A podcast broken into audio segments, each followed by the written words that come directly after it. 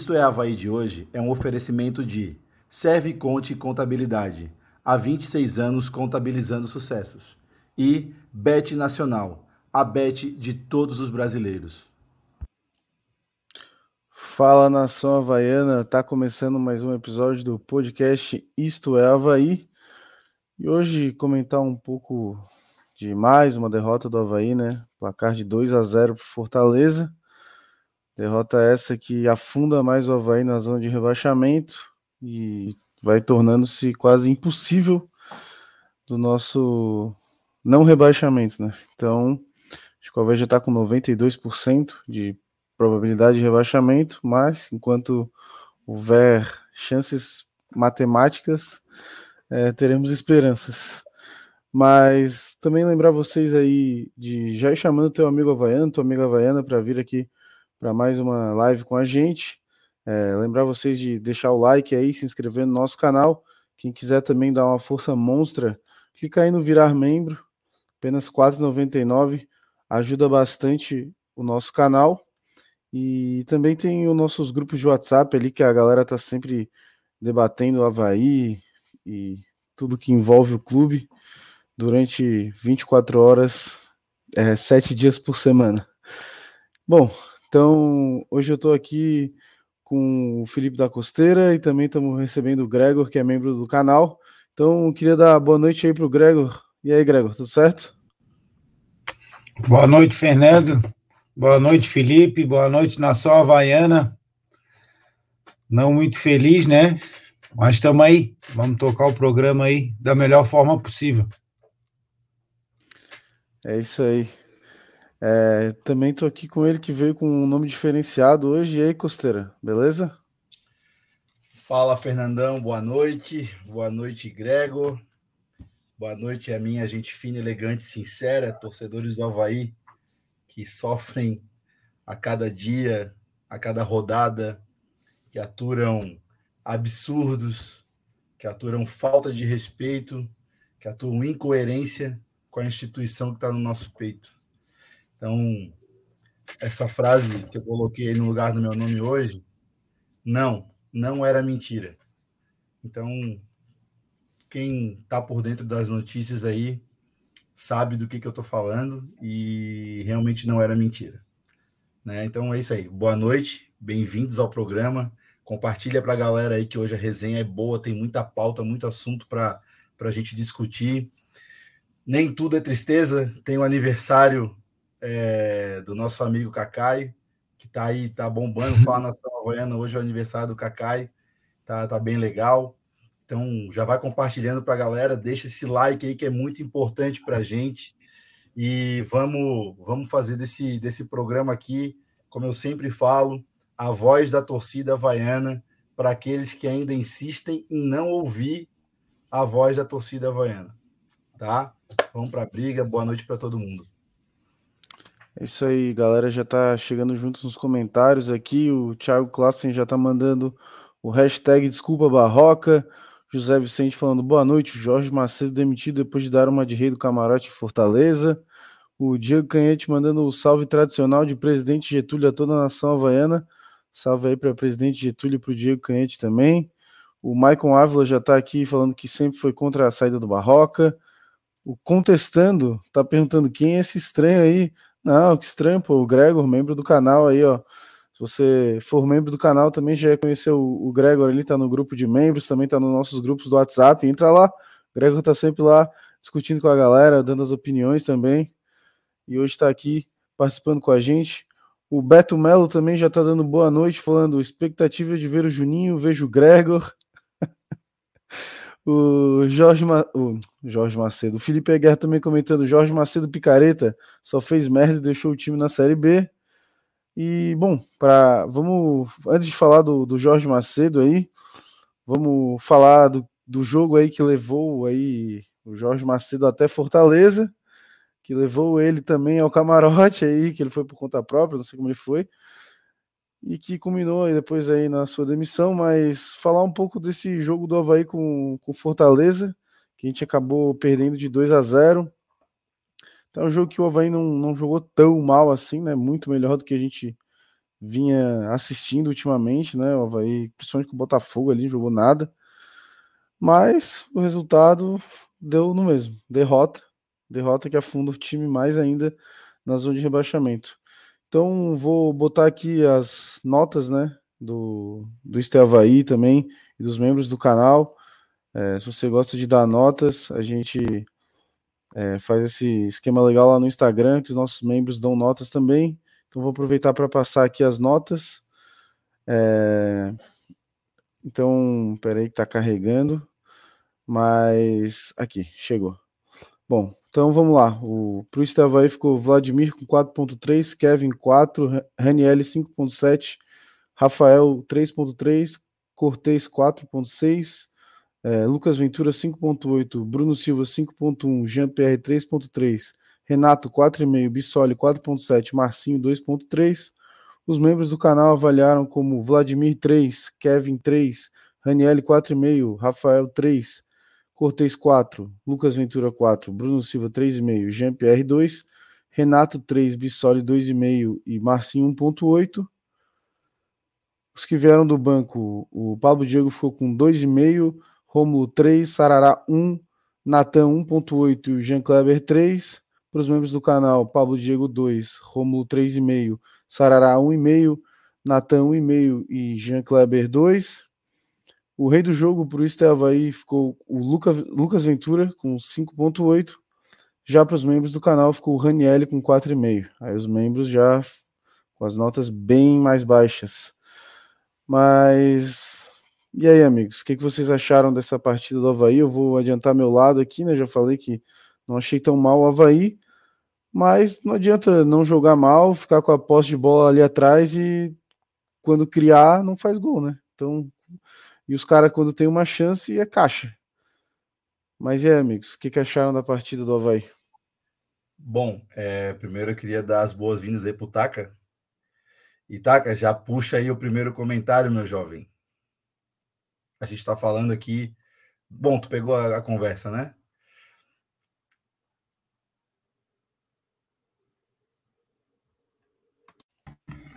Pronto, ajeitei o microfone, na real. Mas boa noite a todos, né? Boa noite é, é só o, é só educação mesmo, né?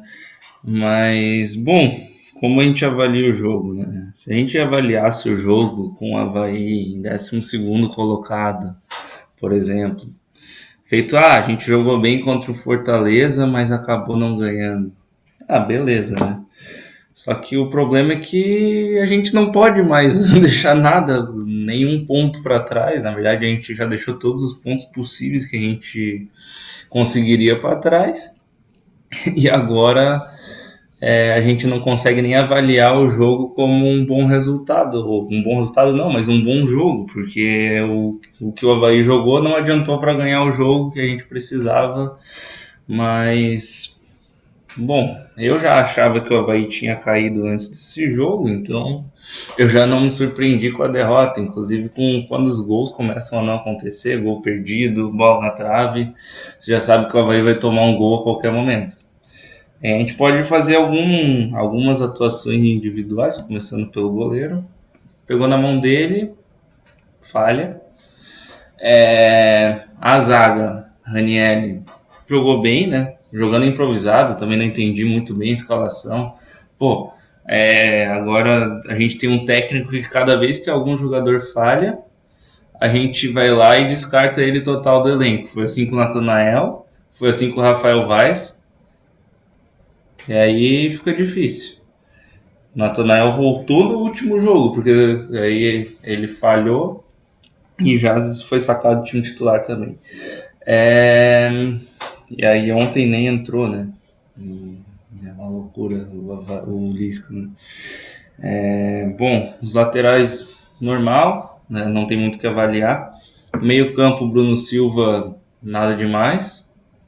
É, o Lucas Ventura, não que me surpreendeu, mas ele, eu sempre acho que ele entra bem. É, ele, ele, joga bem, ele tem, ele cumpre bem a função que lhe compete, Jean Pierre aquela marasmo de sempre. E o trio de ataque não foi efetivo, né? Então não tem muito o que comentar. Nosso trio de ataque era muito fraco. O único que ali conseguiria alguma coisa seria o Bissoli. O Renato não jogou tão mal. O Marcinho, lamentável, não conseguiu fazer nada. Mas o Jean-Pierre, só, só aquele cruzamento que ele mandou na lua, já, precisa, já não precisa mais vestir a camisa do Havaí. Já não precisa vestir faz tempo, né? Mas mais uma coisa. É, acho que isso é minha passada individual, mas é muito difícil é, a gente avaliar um jogo, uma partida que o Havaí não jogou tão mal. É, posso, pode dizer assim que ele, ele jogou bem, né? É, de, de, acordo com o que vinha jogando, porque o Havaí não tinha padrão nenhum, ontem até demonstrou algum padrão no jogo. Mas como o resultado não veio, então foi um jogo ruim pra gente, né? Como torcedor. Para se avaliar taticamente, até não foi tão ruim. Posso, posso dar sequência aqui, Fernando? Bom, assim, galera, é, ontem, quando eu parei para ver esse jogo e comecei a observar todas as mudanças que aconteceram no Havaí, a sensação que eu tive foi que o Lisca, ele mesmo depois da coletiva que ele falou que tinha alguns detalhes a serem melhorados no, no, time e não precisava fazer terra arrasada, que conseguiria fazer um, um, corrigir alguns detalhes e fazer com que o time jogasse mais e melhorasse isso, isso e aquilo, ele conseguiu em cinco jogos, quatro derrotas e uma vitória, é, com um jogo assim contra o Atlético Mineiro, mais ou menos, vamos dizer assim mesmo, a gente entendendo que o Atlético Mineiro é um time de bastante qualidade.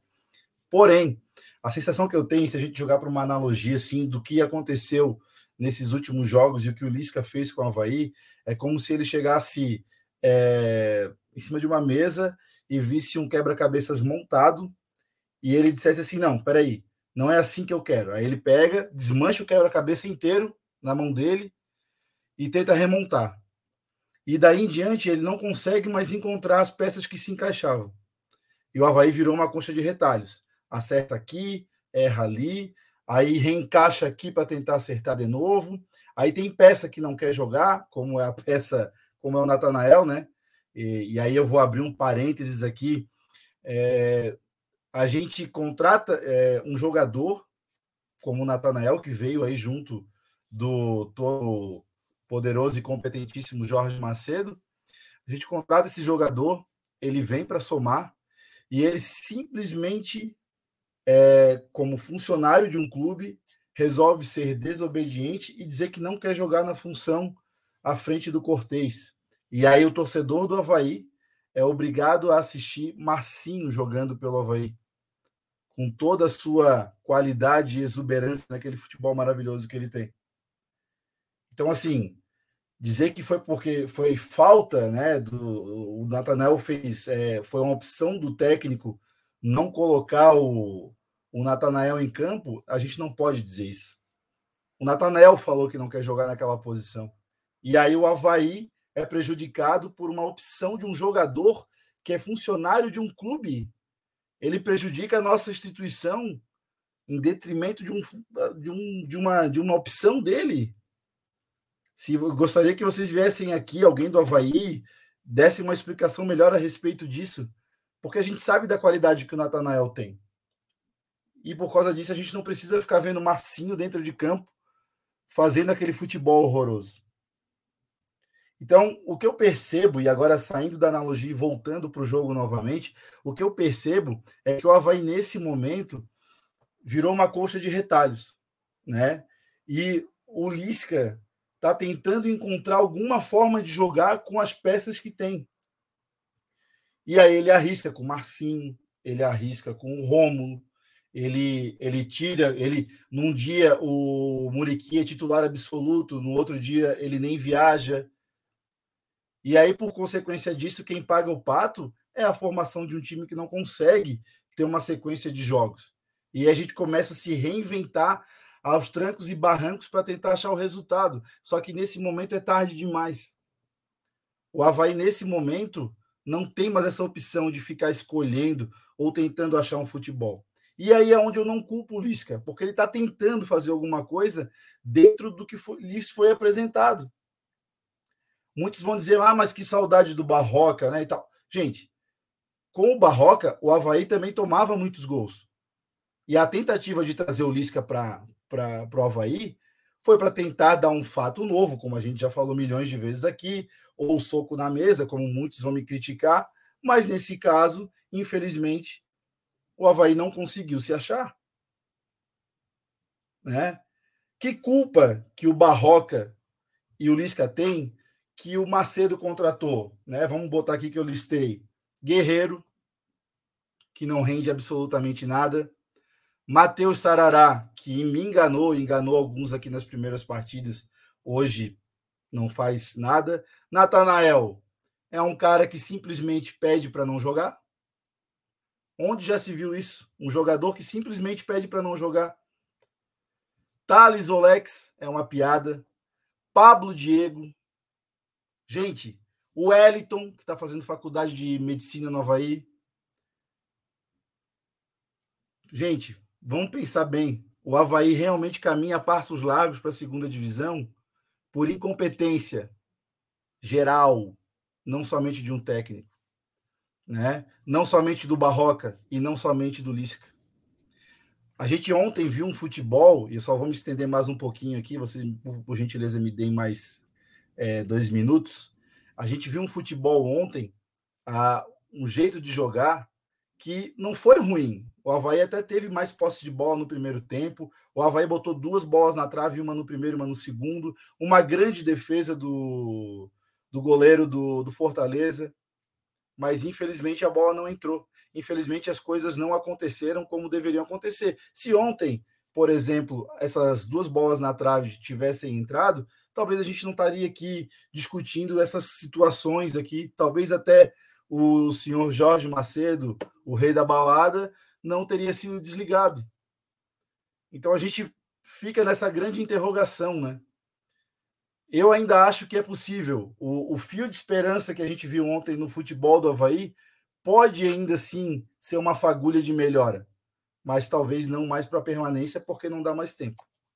Tá ok? Queria só deixar isso de começo aí para vocês. Fechou, rapaziada. Queria dizer que tu esqueceu do grande Matheus Bom no gol contratado. Ah, fantástico, né? O Igor Bom, é Igor Bom. Igor, não, é Igor, né? Igor Bom. Igor Bom. Exatamente. Esse, desse, desse, dessa peça fundamental para o time. Hum. Né? Aí tu falou da posse de bola. Eu queria perguntar para vocês qual foi a sujeira que o, que o goleiro do, do Fortaleza fez no uniforme, porque a gente levou perigo, realmente teve uma cabeçada na trave, teve aquele chute do, do, do Bruno na trave e teve outro que foi no meio do gol. Restando isso, mais nada, né? Não teve mais nada no jogo. Né? A gente não, não, não viu efetividade. Realmente o Havaí marcou um pouco melhor. É... O time do Fortaleza também estava sonolento. O Havaí não aproveitou essa oportunidade. Talvez se tivesse entrado aquela bola do Bruno, seria algo diferente também, né? Mas é aquilo, gente, é o reflexo do Havaí na realidade, reflete é, já o que vem sendo o que vem sendo pregado de muitos e muito, muito tempo, né? Do começo do ano, porque a gente vai entrar nesse detalhe já e coisa, é, é chato, mas não teve planejamento, né? Se houvesse um planejamento, não teria começado com o Claudinei, não teria mudado, aí o William Thomas sai, aí várias trocas, a gente olha para o banco, não tem um meia de criatividade no Havaí que a gente possa botar ali para dizer, pô, esse cara, pô, ele vai dar uma, uma, uma velocidade no jogo, Jean-Pierre, aquela lentidão dele, para mim, ele já é jogador, né? ele não mostrou até agora por que, ele veio jogar bola no Havaí, né? É, o Natanael também é, eu acho um absurdo, mas também a gente ouviu só o Lisca falando. Eu queria, eu queria que o Natanael viesse a público dizer que não quer jogar na posição que o, que o treinador está dizendo para ele, porque isso eu acho um absurdo. Porque o, o, o Ranielli, que é, que é tido como um dos melhores jogadores nossos do elenco, ele já jogou de primeiro volante, de segundo volante, ele joga de zagueiro, então ele está ali para servir o clube, ele está ali para vestir a camisa Garante que se o treinador pedir para ele fazer uma lateral, ele vai lá e vai fazer uma lateral, porque ele está ali para honrar o salário. Ô, Grego. Então a gente tem que parar com essa palhaçada. Se o cara é goleiro, beleza, não sei agarrar, e já é outro detalhe. Agora, jogador de linha, ele tem que servir ao clube. Tem que parar com essa palhaçada. Ô, Grego, só desculpa te interromper, depois tu pode continuar. Alguém aqui lembra do Lourenço? Quantas funções o Lourenço fazia no Havaí?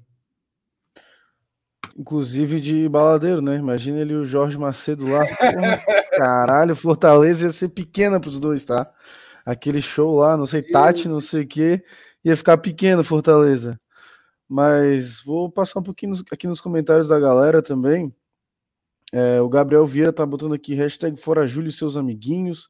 Diretoria Amadora. Esse Júlio é picareta, cupincha do Batistote. O Lucas Havaí tá comentando Macedo, rei do baile da Joelma. O Thiago Classen tá falando aqui. Rafael, um jogo mostrou mais que o Bressan até aqui. É, mas assim, porra, ele podia ter feito simples, né? Dar um chute pra lateral, pro inferno. Porra, podia chutar a bola até na, minha, na janela da minha casa aqui, porra. Mas, porra, tentou fazer uma coisa que não dava. O Havaí não tem margem para ficar de brincadeira perto da área. Aí cai no pé de um cara que é diferenciado, que é o Galhardo, é gol. É foda. O Diego Canhete está comentando aqui: a única coisa positiva desse jogo contra o Fortaleza foi a demissão do Jorge Macedo. Próximo assunto. A Inesita Maria Cabral falando: Boa noite, meus heróis. Quando será profissionalizado o Havaí? Três técnicos, dois de futebol. A água bateu no traseiro. O Gustavo Vargas da Silva também comentando: seria Jorge Macedo o novo rei do camarote? E aí, Gregor, é? Agora ele vai ser rei do camarote lá, na, lá em Fortaleza, né? Eu acho que ele já ficou lá. Mas, é, cara, isso já é tradição no nosso, na nossa diretoria executiva, entendeu? É, cara, é chato dizer isso, mas contra o Internacional também todo mundo sabe, foi exposto. O outro diretor estava na balada enquanto o time também estava lá em Porto Alegre, só que ele estava aqui em Jurerê Internacional. Então é assim, mas é, a diretoria é sempre fake news. Então é, é é foda, cara, tá ligado? É bater em ponta de murro em ponta de faca. Aí, quando é, é, é, o que eu digo, quando o comandante não dá exemplo para o comandado, vai acontecer isso que está acontecendo. Tá entendendo? Quando dizem que o cachorro é o reflexo do dono, é tudo que está acontecendo no Havaí, é isso, gente. Eu sou obrigado a falar. Não tem como não falar. Tá entendendo? Por quê? porque, como todo mundo sabe, também sou conselheiro uma vez no conselho. Quando a gente já discutiu lá, o Júlio disse que se tem que ser alguém que tem que ser cobrado aqui, sou eu que sou o comandante, então a gente tem que cobrar é dele. Ele que venceu as eleições, ele está ali puxando a sardinha para ele. Então é muito fácil mostrar balanço daqui, balanço de lá, mas no futebol a gente está tendo quatro derrotas no ano. Quatro! Quatro! Nós não ganhamos do Ceilândia. Perdemos o Figueirense em casa um título, nunca tinha perdido para o rival. Em 99 anos, nós nunca tinha perdido um título para eles. Quase fomos rebaixados do Catarinense. E agora rebaixado para a Série. É, é indignante. É isso aí, Gregor. Como dizem, é, é, conselho ajuda e exemplo arrasta, né? É isso aí. A Inesita Maria Cabral também comentou aqui. Acabei perdendo o comentário dela, mas.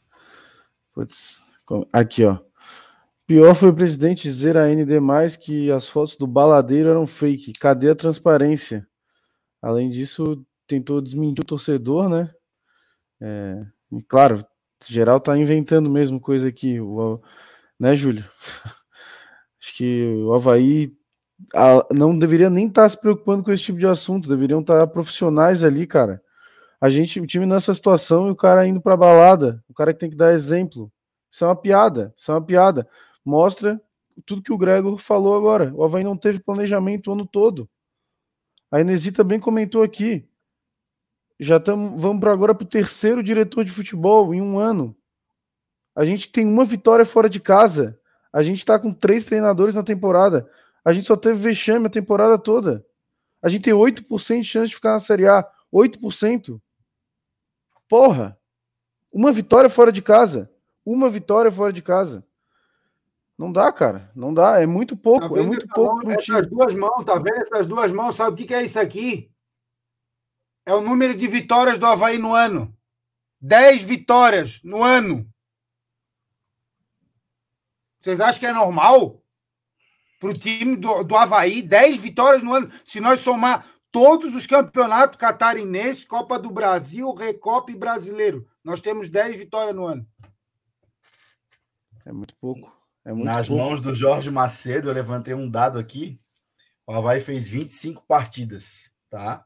São quatro vitórias, seis empates e 15 derrotas. Nas mãos do Jorge Macedo.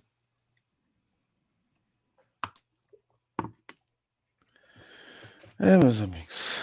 É, meus amigos. A gente é, esper, é, esperavam né, para uma mudança no Havaí, mas olha, se mudou foi para pior, parece, porque pelo amor de Deus, o que está acontecendo com o Havaí é uma piada, é uma piada. Vamos lá, vamos ver o que a galera tá comentando aqui. O Adriano Neves já tá falando que já caiu. Sim, ainda tem chance, né? 8%, mas é assim. O Havaí é um estado de tristeza ali. Tu vê. Acho que nem os jogadores acreditam mais. Como é que o torcedor vai Quantas acreditar? O campeonato inteiro? O ano todo? Uma. uma. Só uma partida. Uma. A gente tem que ganhar no mínimo duas agora. Nessas e vamos pegar, que restam. Vamos pegar Palmeiras, Flamengo, Santos, Cuiabá, que ganhou da gente aqui. É, não tá fácil. O Gabriel Vera tá comentando: caminho a passos largos para queda. Meu Deus, já caiu faz tempo, já perdemos para todos os rivais do nosso campeonato. E bola na trave não é gol. O Bruno Beirão tá comentando: uma tonelada de contratações jogamos com Rômulo e Renato. Para tu ver o nível das contratações que o Havaí tem é, feito, né? Isso daí comprova a incompetência de quem está contratando, né? O Havaí contrata, contrata, contrata e, recorre, e recorre aos mesmos jogadores para poder tentar fazer alguma coisa. Isso é ridículo. Cara, mas se tu for ver Marcinho e Rômulo, eu prefiro o Rômulo. Sou bem sério, puta que pariu, mano. Ah, eu também, eu também. o Marcelo Mafezoli tá, tá falando aqui, boa noite, raça. Gregor, manda um abraço pro incompreendido seu Wilson. Ah, o seu Wilson mora no meu coração, tadinho. Ele diz que não pode assistir o podcast hoje, que ele tá com a amada dele, deve estar tá com a princesa. o Felipe Aguiar comentando aqui: Júlio esqueceu que futebol é resultado, não adianta boa administração sem time. E também porque é, não adianta o Havaí não ficar na Série A, que fica difícil de fazer uma boa administração, né? O Havaí está devendo bastante. O Júlio está é, apresentando as contas aí, mas é, o futebol não está sendo apresentado. E o Havaí é futebol clube. Então, isso é, isso é preocupante. O Thiago Klassen está comentando: a ilusão que o Havaí jogou bem ontem é mais pela apatia do Fortaleza do que mérito do Havaí. Posse de bola sem objetividade, mil toques para o lado e para trás. Verdade. O... Isso é foda, né? Porque o Havaí é, é aquele time que é a posse de bola estéreo, né? Vai tocando, tocando, aí chega no ponta, o ponta do Havaí é o único ponta que não vai para cima e vai para fundo. Ele vira de costas e toca logo para trás para devolver pro, pro volante. Daí o volante recomeça. E é sempre isso. Porque também se cruzar na área, não adianta. O Matheus Fidelis comentando aqui: jogador mandando aonde joga. É o poste mijando no cachorro. Aí a galera aqui, ó, comentando também. O André Havaiano falando: perceberam como o Lisca se comporta como celebridade esportiva e não como técnico? E aí, Taka? Concordas? Acho que é mais pelo fato dele, tipo, ficou rindo quando a torcida do Fortaleza tirou sarro dele. Nenhuma entrevista dele ele pareceu puto também, né? Bicho confia mais nele do que nunca vi. E eu acho que ele tá mais preocupado já com a Copa do Mundo. Eu já vou concordar, já vou discordar totalmente do Costeira. É, o maior erro do Havaí foi ter demitido Barroca. Não tem como. O Lisca piorou o time. Não vem, ah, não tem elenco. O outro também não tinha elenco.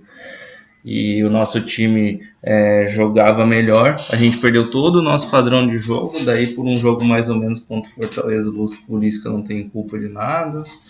É, a gente ganhou do Atlético Mineiro é, na sorte e o Lisca tem todo o mérito daí da vitória, então, sei lá, o Havaí já caiu quando demitiu o Barroca e esse é, ele era um cara muito mais profissional do que o Lisca.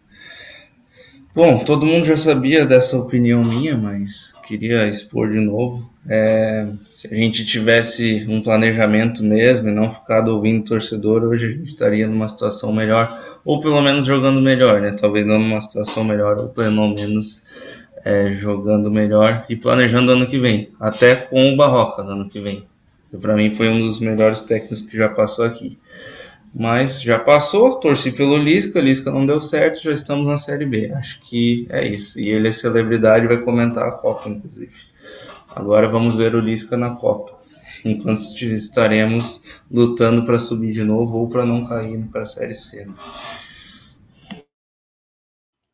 É, essa questão do treinador é, faltou convicção, acho, né? Porque primeiro começamos o ano com o Claudinei. Se ele já não era o treinador dos sonhos, por que que continuou com o Claudinei? Não dá para entender uma coisa dessas. Não, então não tem convicção. Tava esperando um fato para demitir o Claudinei, tava esperando um fato para demitir o Barroca. Eu não duvido o Havaí perder para o Fluminense, por exemplo, e o Lisca pegar o bonezinho dele e zarpar, cara. Alguém acredita que o Lisca vai ficar no Havaí até o final do campeonato? Nessas situações, eu duvido. Eu, eu duvido embora também. Eu, eu me preparar para a Copa. Eu tenho, eu tenho as minhas dúvidas com relação à saída dele. Eu acho que ele pode ficar aí para o ano que vem. Eu posso estar falando muita besteira aqui, mas ele, eu acho que, inclusive na coletiva ele fala, né, que mesmo o Havaí não ficando, e talvez aceite até uma negociação de salário para permanecer e tocar a Série B. Claro que ele falou, ele contou o canto da sereia ali para todo mundo ouvir, e a gente acreditar e achar aquilo maravilhoso. Mas eu tô achando que a tranquilidade dele na, na coletiva, mesmo com o Havaí com quatro derrotas seguidas, não diz, não deixa um, uma sensação de que o que ele está pressionado no cargo. A sensação que tem é que parece que está tudo de boa e que ele vai conseguir dar sequência no trabalho dele e que o presidente Júlio vai deixar a coisa acontecer, custe o que custar, seja o que for, né? Ou porque vocês imaginam, tá, se o Lisca sai agora, o que, que acontece? Quem que assume o Havaí? Marquinhos? Não era nem para ter vindo, né? Esse Não, é o problema. Mas, mas o, o, o, Taka, eu concordo contigo discordando, cara, porque assim, como eu te falei, muita gente pediu a saída do Barroca, inclusive eu pedi a saída do Barroca por N situações. Beleza. Só que o que a gente não contava é que o Havaí ia ter essa piora, né? O Havaí ia ter essa piora. É, é, foi uma coisa que errou-se tentando acertar. Só que, enfim, foi o que aconteceu. O resultado não está vindo, não está acontecendo. É como eu falei no comentário. Parece que o quebra-cabeça que estava montado, parece que pegaram tudo numa mão e jogaram para cima assim, agora vamos reconstruir. Só que o Havaí não tem esse tempo. Então, é, lemos alguns comentários aqui. O Lucas está comentando: acabou a internet do Júlio depois das eleições. O homem sumiu.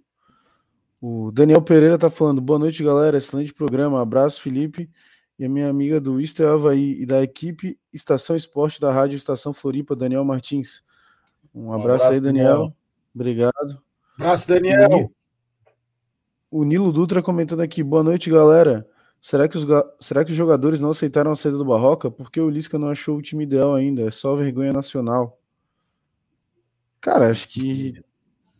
Acho que eles aceitaram, mas aqui o time é ruim mesmo. E, e o Lisca também que tentou mudar alguma coisa ali que não deu certo, cara. Mas também acredito que o elenco esteja rachado. É o, é o que parece, né? Não sei se os amigos concordam. Ah, Ô, Fernando, e esse negócio do Natanael como o Gregor disse, para mim não cola. Para mim o Lisca queimou todo mundo já. Ele queimou o Vaz, agora o Vaz não gosta de jogar de zagueiro, por exemplo. Pelo amor de Deus. Aí bota um menino que nunca jogou. Ah, para.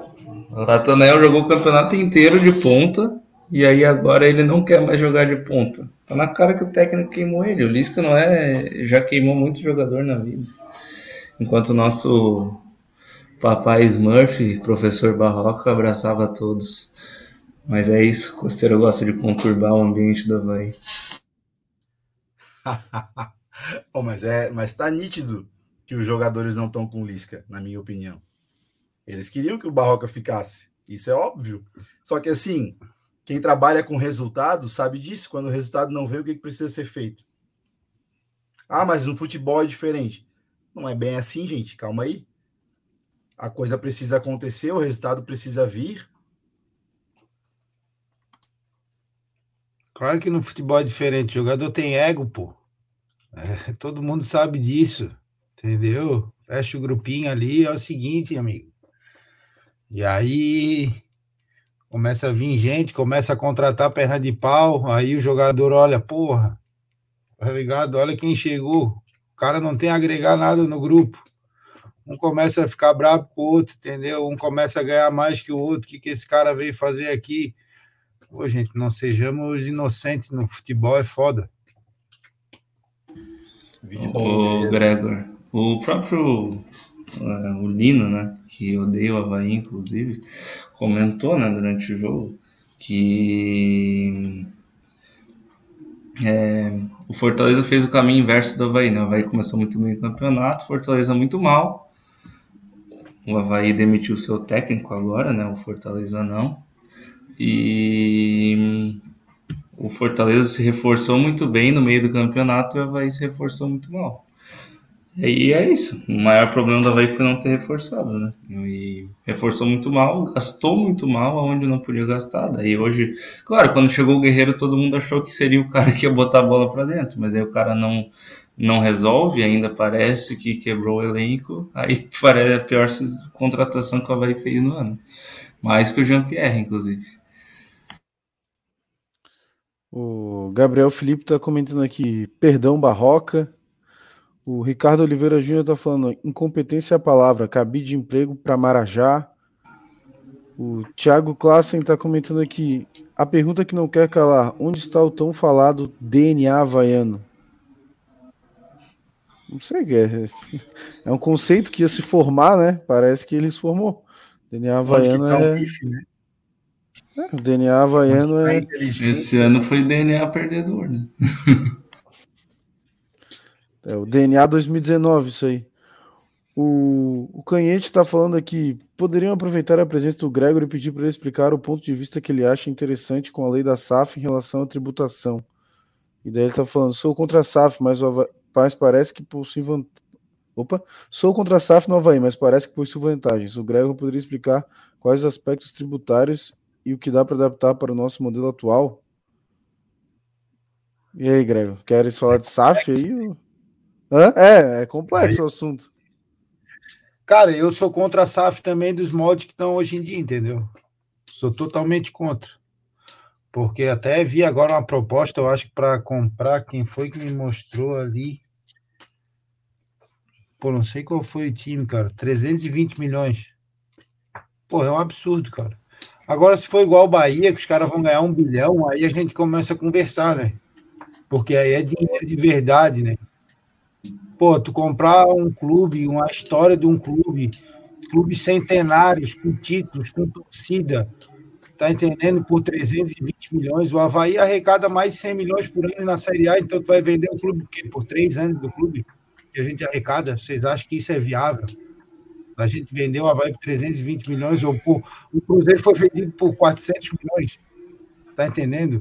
Então, o que acontece é que eu acho que houve, o que houve foi um lobby muito forte na, lá na Câmara de Deputados que, que, que houve uma, uma tributação favorável às SAFs. Então, as SAFs, elas, elas realmente ela pagam menos impostos nas transações de, de atleta, no pagamento de impostos, porque elas têm uma tributação de empresa, né? Então, a empresa ela paga uma tributação diferente da, das associações. Então, o que eu vejo, ao meu ponto de vista, até fui lá na. Já, já, já, a lei da SAF ali ela é curta, até é interessante todo mundo ler. Só que o que eu acho, do meu ponto de vista, é que há uma concorrência desleal, principalmente no Brasil, é, falando de Brasil, né?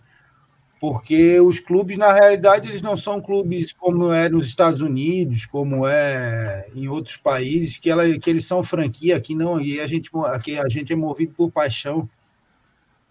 Aqui a gente é movido pela emoção. O nosso, o nosso clube passa de pai para filho. Eu tenho o maior orgulho do meu filho em todos os jogos comigo, de querer ir nos jogos comigo. Entendeu? De eu poder participar do clube, da gente poder estar presente. Então, o que eu acho é que deveria de haver um lobby, como tem esse lobby aí para o Flamengo ganhar mais, o Corinthians ganhar mais. Eu não vejo esse lobby dos times se organizando para as associações terem uma tributação igualitária da SAF. É isso que está faltando no país. Ou fazer uma forma dessa tributação também ser aproveitada para as associações de clube. Entendeu?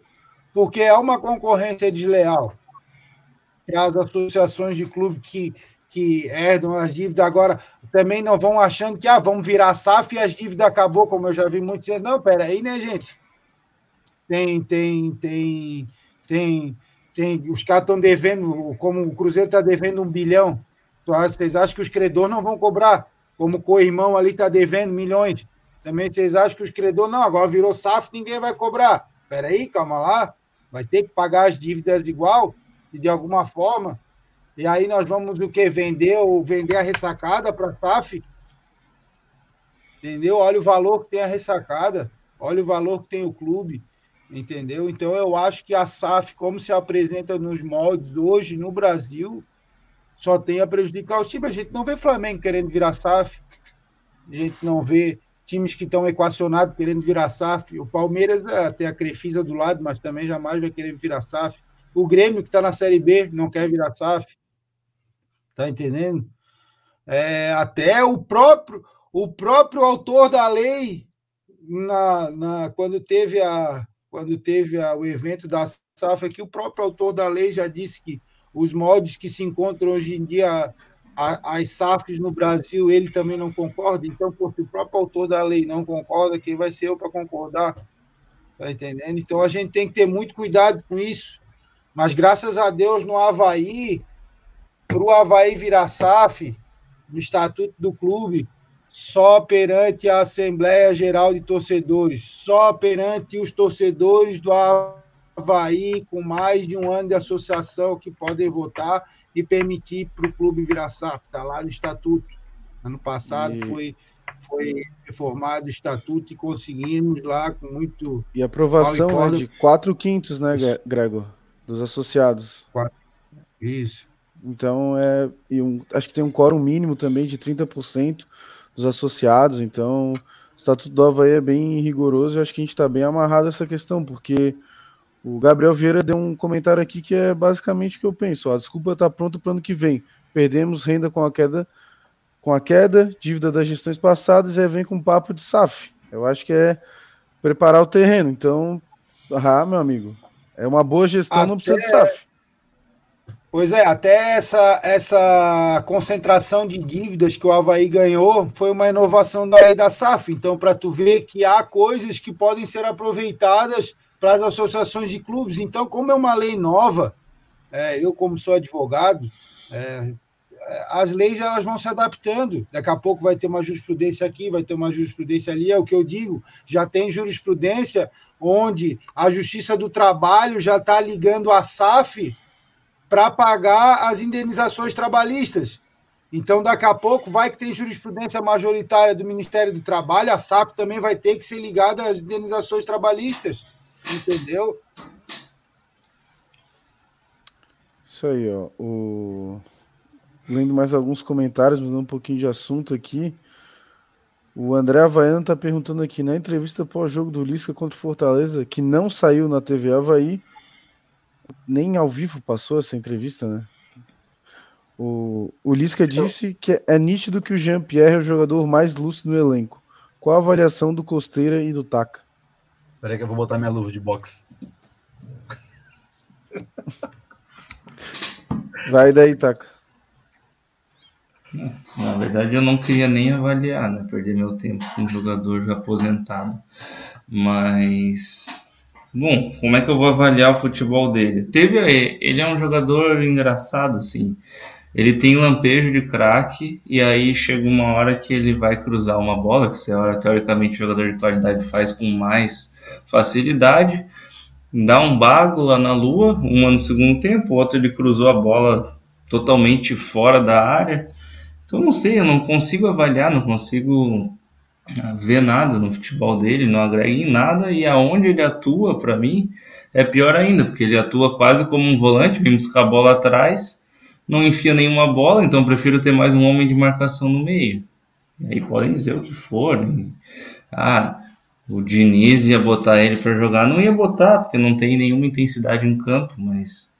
Costeiro é fã dele, ele pode falar um pouquinho mais aí. Deu até nota 6 para ele no jogo. Um jogo nota meio para ele. Eu dei 2, mas já foi muito alto. É, eu dei nota 6 para ele pelo seguinte motivo. Eu não acho que ele foi tão mal assim no jogo. E a visão que o Lisca tem é, do, do Jean-Pierre, eu acho que talvez seja a mesma que eu tenho, e alguns também têm, alguns poucos também têm.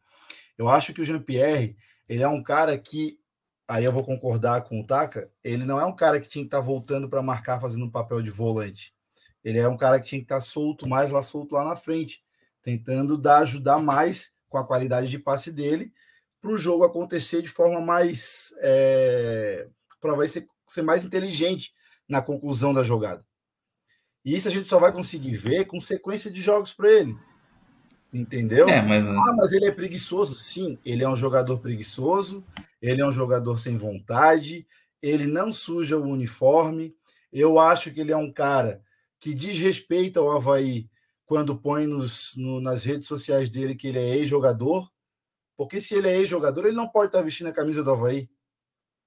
É, isso me faz lembrar daquele palhaço, daquele Douglas, que veio do Grêmio e estava lá é, enrolando num aquecimento num jogo contra o Grêmio lá, lá dois, três anos atrás aí aquele babaca lá. Então, é isso.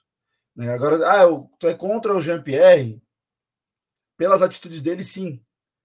Mas eu ainda, eu ainda acho assim, se ele tá no elenco, se ele tá ali fazendo, é, vamos dizer assim, volume, está ali é, ocupando um espaço no banco e pode ser uma opção de qualidade para conclusão em gol, né? Para dar a conclusão, para dar a oportunidade de alguém concluir, concluir em gol, sendo que a gente não tem essa opção hoje, a gente não consegue fazer isso hoje, a gente mal chega no ataque. O Gregor falou ali no começo, a gente mal chega no ataque. Quando chega, chega com pouca qualidade ou sofre um pênalti.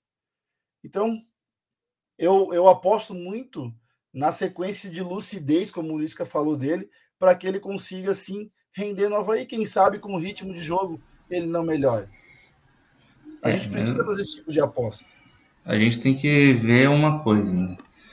É, ele não tá por acaso jogando mais para trás. Ele tá buscando posição onde ele sabe que ele consegue fazer alguma coisa. Porque no ritmo que ele tá hoje, dentro de campo, ritmo de intensidade, de pensamento, de acerto, de passe, ele não joga na frente porque ele não tem espaço para jogar, ele sabe que ele não vai conseguir fazer nada. É por isso que ele vem para buscar a bola atrás. Ele não tá aqui por acaso ali atrás ah, me botaram para marcar, ele não marca ninguém, ele não está cumprindo função nenhuma, ele está jogando onde ele sabe que ele consegue alguma coisa.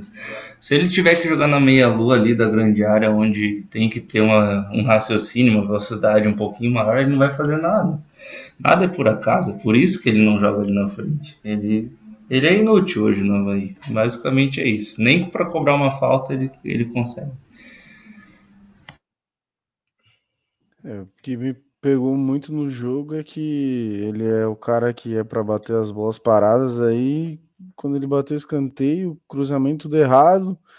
Às vezes parece que ele tá como tanto faz, como tanto fez no Havaí, sabe? E isso é foda, assim. Porque daí fica, ah, o Jean-Pierre, ah, Jean... mas tipo, pô, o cara não tá nem aí pra nada. O time, o time tá tomando no cu, literalmente, e o cara não tá preocupado, não tá comprometido, aí é foda. Aí é foda. Aí Olha, eu não gosto do Renato, tá? Mas o, o, único cara que deu um cruzamento decente foi o Renato, que cruzou duas vezes na cabeça dos caras. E um o goleiro rebateu e outra foi na trave. E tem Isso, uma o coisa. não consegue dar um cruzamento é. certo, porra. Tem uma coisa muito engraçada que os mesmos que defendem o Jean-Pierre são os que defendem um futebol fechado. Então é uma coisa assim que não, não sei nem como explicar. defender o futebol fechado é uma coisa, defender consistência defensiva é outra, né? Não tomar gols bobos, não de saber receber, to, é, se defender de bola aérea dentro da área, né? Que saudade do Arthur Chaves. É, é, isso é, uma, é um detalhe. Agora, ser defensivo com o Jean-Pierre em campo eu também acho bem difícil, né? Ele não é um cara que vai fazer a hum. marcação como qualquer outro. Ele nem vai sujar o uniforme, como a gente é sabe. É difícil, disso. né? Andar de dar o exemplo do Arthur Chaves na bola aérea, que era o ponto fraco dele também. Pode ter saudade do Arthur Chaves com a bola no pé, agora com a bola aérea, essa zaga é melhor que era antes. Ah, mas, ele, mas, assim, tu pode até falar que era o ponto fraco dele, mas se, se esse era o ponto fraco do Arthur Chaves, o que, que é o ponto fraco do Bressan e do Rafael Vaz, então? O ponto, o ponto forte a gente Bressan... sabe, né? Ah? O ponto, ponto forte, bola aérea do Bressan e do, e do, do Bressan não, mas do Rafael Vaz é. Mas Depois que ele... Bola, bola, gol de bola aérea direto? Continua tomando gol de bola aérea? Mas aí não é só culpa do, não é só culpa do zagueiro, né? É mal treinado. Mas aí o Lisca é intocável também. O ponto fraco do Bressan foi a cirurgia, né? Que aconteceu. Aí, depois da cesárea, nunca mais jogou bola. Vamos lá aqui. Não, mas eu, mas eu até agora não entendi o Vaz fora do jogo. Pra botar um zagueiro da Série C. Ah, foi porque foi vaiado, foi por isso. Ah, beleza, e aí? Agora o jogador é vaiado e não joga mais. Não, não. O Lisca queima jogador, pô. Não precisa disso. Eu não achei o. Falando aqui do Rafael, não achei ele. Ele não foi mal. mal, ele errou um Não foi mal. Só que ele fez uma coisa que não dá pra fazer, né? É. Talvez aí é o detalhe do que, cara. Que provavelmente é ser... treinado também, né? Não, e deve ser a primeira partida dele jogando na Série A. Aí já vai jogar com a Pedreira, que é o Fortaleza lá, o estágio cheio. O cara veio do confiança, tava parado de lesão aí. Vem na estreia dele. É foda, assim, mas o cara não foi mal, só que teve uma infelicidade, né? Claro que se fosse o Bressan, ou o Sarará, ou qualquer outro ali, o Vaz, a gente já tá é, putaço. Né? Aí mas, agora na... cara, mas o cara é o primeiro jogo dele, pô. Vou próximo, próximo jogo, ele, o Lisca vai tirar ele, porque ele falhou, e vai botar o Bruno Silva de zagueiro. Pô, cada jogo é uma escalação, porque o cara erra, ele tira. Erra, ele tira, erra, ele tira. Não é assim, né, cara? O que, que tu falou, Gregor? Eu não entendi nem o Rafael, nem o Bruno Silva. O Rafael deveria ter dado um bago. O Bruno Silva deveria ter agarrado o Galhardo, pô. Ele sempre faz isso, eu não entendo. Deixou o Galhardo deixou ele estirado no chão. Acho que ele já tinha amarelo ali, se pá, naquela altura do jogo. É, mas. Ah, mas se foda. Ele não, ele não girou dentro da área, não? Não, era fora, era fora. Era um pouco fora, né?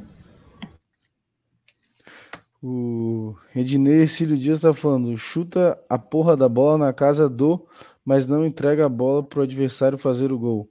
A falha não foi do Jean-Pierre. Não, a gente não tá falando que a falha foi do Jean-Pierre.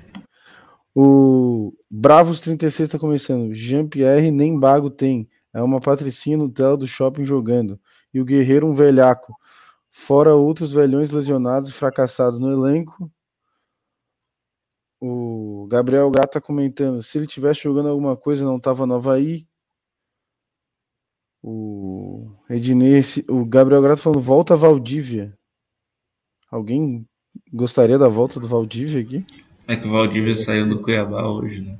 É por isso. Pô, alguém tem dúvida que ele ia estar jogando nesse meio do Havaí aí? No lugar do próprio Jean-Pierre, né? Com uma preguiça um pouquinho menor. É, ele não era tão. Ele não chegava a ser tão preguiçoso. Ele até corria, só que era maluco. A gente achava que o Valdívia era de cabeça baixa, preguiçoso, mas porra. Galera, por falar em cabeça baixa e preguiça, Hoje a gente ainda não viu nenhum superchat aqui no canal, hein? Tem 84 pessoas assistindo a gente nesse momento e não tem nenhum superchat. Tô tentando brigar com o costeiro aqui para causar entretenimento, vocês pagar um superchat pra gente. Eu não vou fazer rima, não vou fazer nada, mas a gente tá precisando dessa mão de vocês aí, pô. Ah, inclusive. Ô, se fizer tá superchat, a gente solta mais foto do Macedo.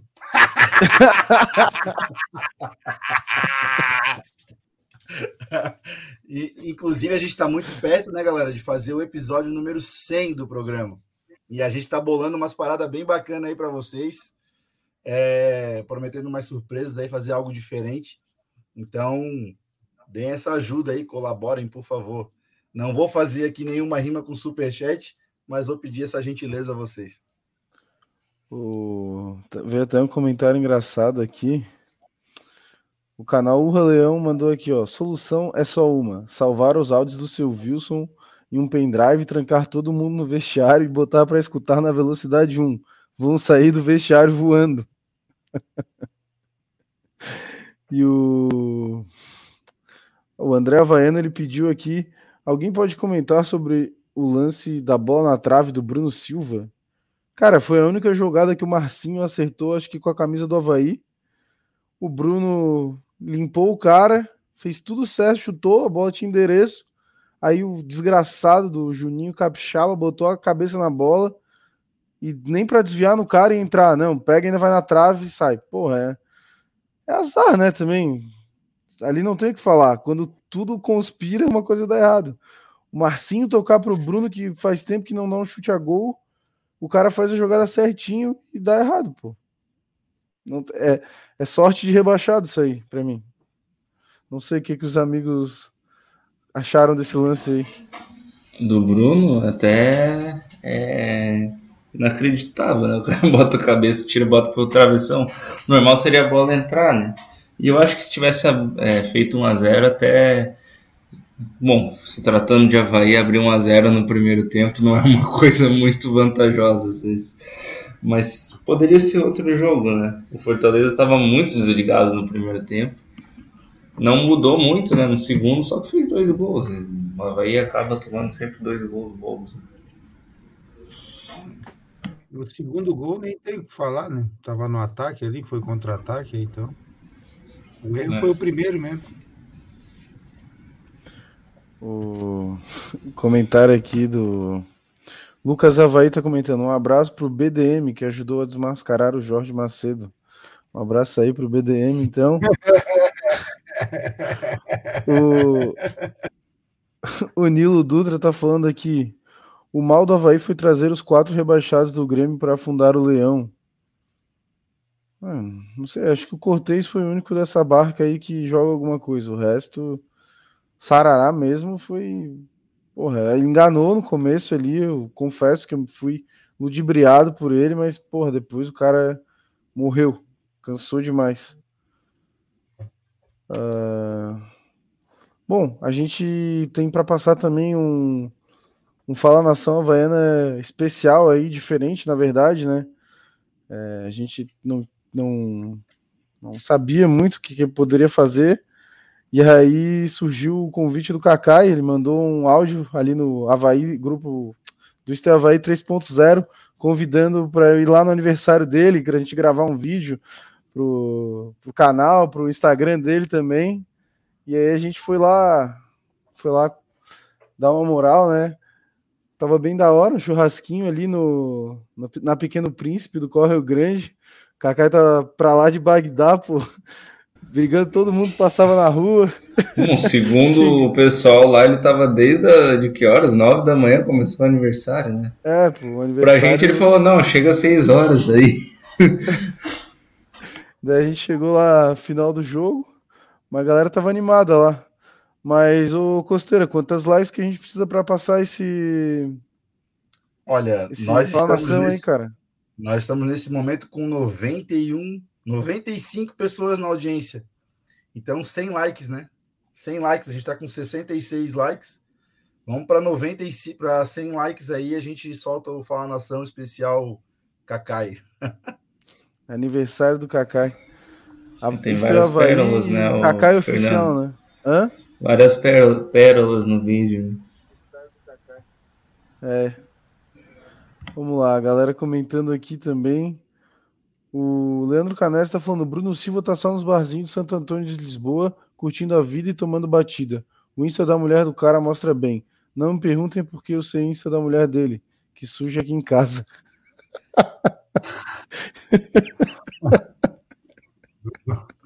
Pô, vocês estão de bobeira. É, o... Esse cara, a tatuagem vai voltar, diz pra ele, calma. O Jucimar Coronel está falando, amigos, que daria para aproveitar para a Série B? Vamos que vamos. Não sei, acho que não sei se é a hora já de fazer essa barca aí. A gente pode deixar para mais alguns programas, né? Ainda dá, ainda dá para esperar para fazer a barca. Aí, ó, Pequeno Príncipe Bebidas, Cacai tá muito feliz aí aqui assistindo vocês. Porra, salve aí a galera da Pequeno Príncipe. Aí o, os manos receberam a gente aí, muito, muito gente boa, galera aí. Então é isso aí, Cacai. Tá aproveitando, liberar o cavalinho hoje pro Cacai, que ontem barraram o cavalinho, já tava muito louco. Galera que dá uma segurada ali, que já tinha. O... Não, pô, o Cacai ganhou um cavalinho do, do Pequeno Príncipe Bebida ali. Liberaram de aniversário, pô. Ah, caiu o resto do dente. vamos lá, vamos lá. Quantos likes aí que tu pediu, Costeira? 80? 100 likes. A gente tá com 78 ah, likes. Ah, não, ainda faltam alguns, ainda faltam alguns likes aí. Bora, galera, bora. É só chegar ali e dar um likezinho. A galera tá aí. Lembrando que, lembrando, Fernando, que a gente está com patrocínio aí da Serve Conte Contabilidade, né? Há 26 anos contabilizando sucessos.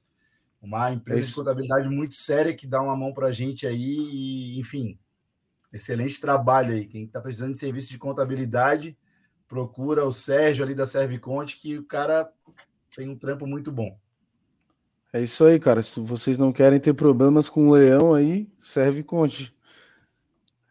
Pra não se ferrar com o leão, pô. Senão o leão vai te pegar. E não é o leão do Havaí. Esse o... leão não é muito legal. É, esse leão é brabo, pô. Esse aí, quando vem, a mordida é forte. O Bravos 36 está comentando aqui. Espera o próximo ciclone e solta uma barca, uma balsa rumo, ao, rumo ao mar aberto. Tudo para as Arábias para a Copa do Mundo já. Eu não sei se algum jogador do Havaí conseguiria jogar na Copa. O Guerreiro jogaria, né? Se o Peru tivesse classificado, talvez ele jogaria na, na Copa do Mundo. Se o Peru teria até entrado, talvez jogaria. Não sei, acho que ele só iria pelo nome, porque pelo futebol ele ia ficar no banco. É, o Guerreiro que nenhum gol, né? Nada pelo Havaí até agora. Faltam 15 likes, no Rio agora, 15 likes. Rolê, né? Hoje já foi dar um rolê no Rio, né? Guerreiro? É. É, talvez foi dar uma, uma soltada na musculação, né? Tava cansado de soltar a musculação aqui em Floripa. Liberação, né? o... 14 likes. Vamos contar likes ali. Costeira, o, Bravo, né? o Bravos 36 comentou aqui: Jean-Pierre leva pau até em sub-15 competitivo. Tais louco, físico nenhum, totalmente fraco, lento. Cara, eu queria aproveitar para falar aqui do, do, do, Renato, cara. Sim, eu não gosto dele, mas eu até achei que ele fez um jogo razoável pelo, pro Havaí ali. E, cara, ele, sim, ele é um cara que pelo menos ele tem vontade. Ele sabe o, o espírito do Havaí, sabe? O cara tem um espírito Havaí. Ele pega a bola, vai para cima, tenta, tem raça. E falta isso no Havaí, né, cara? Ele, ele e o Potker, quem sabe? Os dois fazendo um lado direito ali no próximo jogo. Não possa acontecer uma coisa melhor aí pro, pro Havaí. Não sei. É. Com 8% Renato, de chance também, Renato, talvez seja tarde, né? O Renato ele é um jogador, como eu sempre falei para vocês, de Série B. Né? Mas assim, é como tu falou, Fernando, não dá para negar que ele é um jogador que tem vontade, que ele pelo menos está ali, está correndo, está tentando fazer alguma coisa. Enfim, eu acho que é, tem seus méritos por causa disso, entendeu? Tem seus méritos. O, o Gustavo Schmidt está comentando aqui: os caras que acharam Jorge Macedo em Fortaleza fizeram um curso com a CIA, certeza.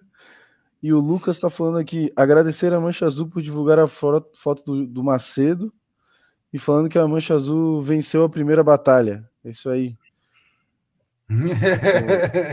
aí, ó, chegou, chegou um superchat, ô Costeira. O Thiago Klassen mandou um realzinho para cada vitória do ano. Ó oh, céus! Porra, é isso aí, Thiago. Brigadão, cara. Boa! Ah, acho que, acho que com esse superchat a gente já pode soltar aí o... Solta, solta. O aniversário do Kaká aí. Bateu 87 likes até agora, mas. Agradeço ao Thiago aí. Tenho certeza que a gente Thiago. chega no 100 aí. Obrigadão aí. Mas vamos soltar então. Vamos lá aqui, botar o aniversário do Kaká aí. Kaká tá lá assistindo então no na Pequeno Príncipe, lá onde foi o aniversário dele. Mas é isso aí. Vamos lá então. Estamos indo agora para a festa de aniversário do Kakai, que convidou a gente, mas a gente vai levar uma surpresa para ele também bem legal. Então acompanha com a gente.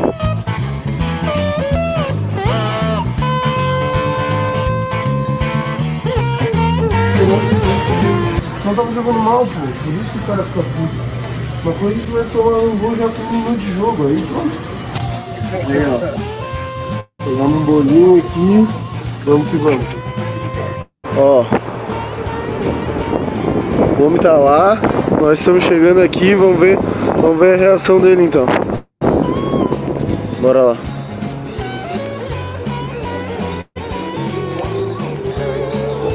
Aí, moço. Epa!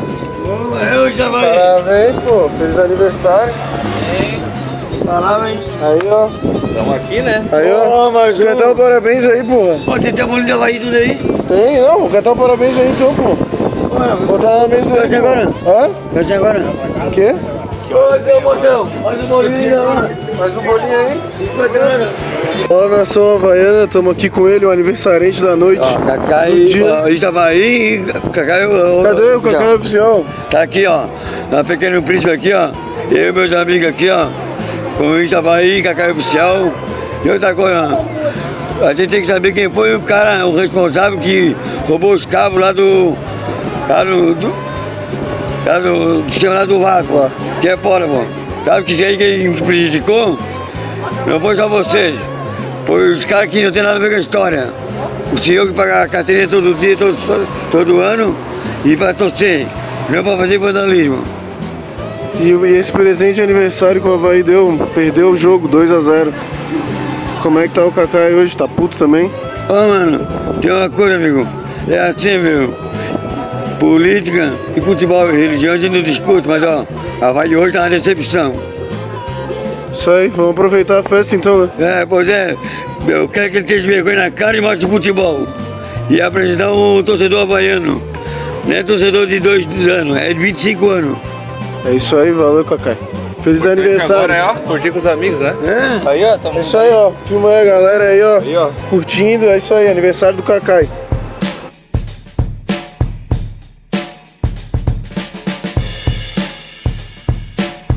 E aí, família? Estamos aqui, ó. Passando aí, meu, curtindo meu aniversário hoje aí, ó. 50 anos, 19 de outubro, no domingo aí, ó. Estamos aqui no. Tá no Pequeno Príncipe aqui, ó. Bebeu na gelada. Estava aí, Cacau Oficial. Entendeu? Estamos aqui, ó, comemorando aqui com as bebidas. Aqui, ó, os bons funcionários aqui da casa, Glauco, Eduardo. Que é Yasmin. Meu amigo Pedro, melhor que a gente aqui, ó. Aqui, ó. Sempre havaiano aqui, ó. Aqui, ó. Família aqui, ó. Minha vizinha Simone Vieira. Estamos aqui junto. Ali, as minhas convidadas ali, assadora. Assadora, assadora, dá um prestígio Vai aí, pra, pra, pra, Isso aí, isso aí. Dá um prestígio, dá um prestígio. Vindo aqui, ó, lá, ó. Aqui no Código Grande, tá? Ele tá pegando filha do Código Grande. Vem aqui, ó. Vem verificar aqui o local onde é que eu estou. Cai, cai. A Pequeno Príncipe. Isso aí, ó. Aqui, ó, pequeno príncipe. Cacau é oficial e isto é vai. Tamo junto. Rudileu! Uau! Pô, pô, pô, pô! Ah, 102? Ô, Cacau, o próximo é o 100. É, a minha escapa aqui, ó. Festinha acontecendo aqui, ó. Nosso churrasquinho ali, ó. Tá rolando, hein? Aniversário do Cacai aí, pô. Chamar a rapaziada aí, chegar no aniversário do Cacai também. Vai, vai, vai. Um, dois, três. Parabéns! Não, não. O que será? O que será? O Cacai vai inventar. O que será? Ó?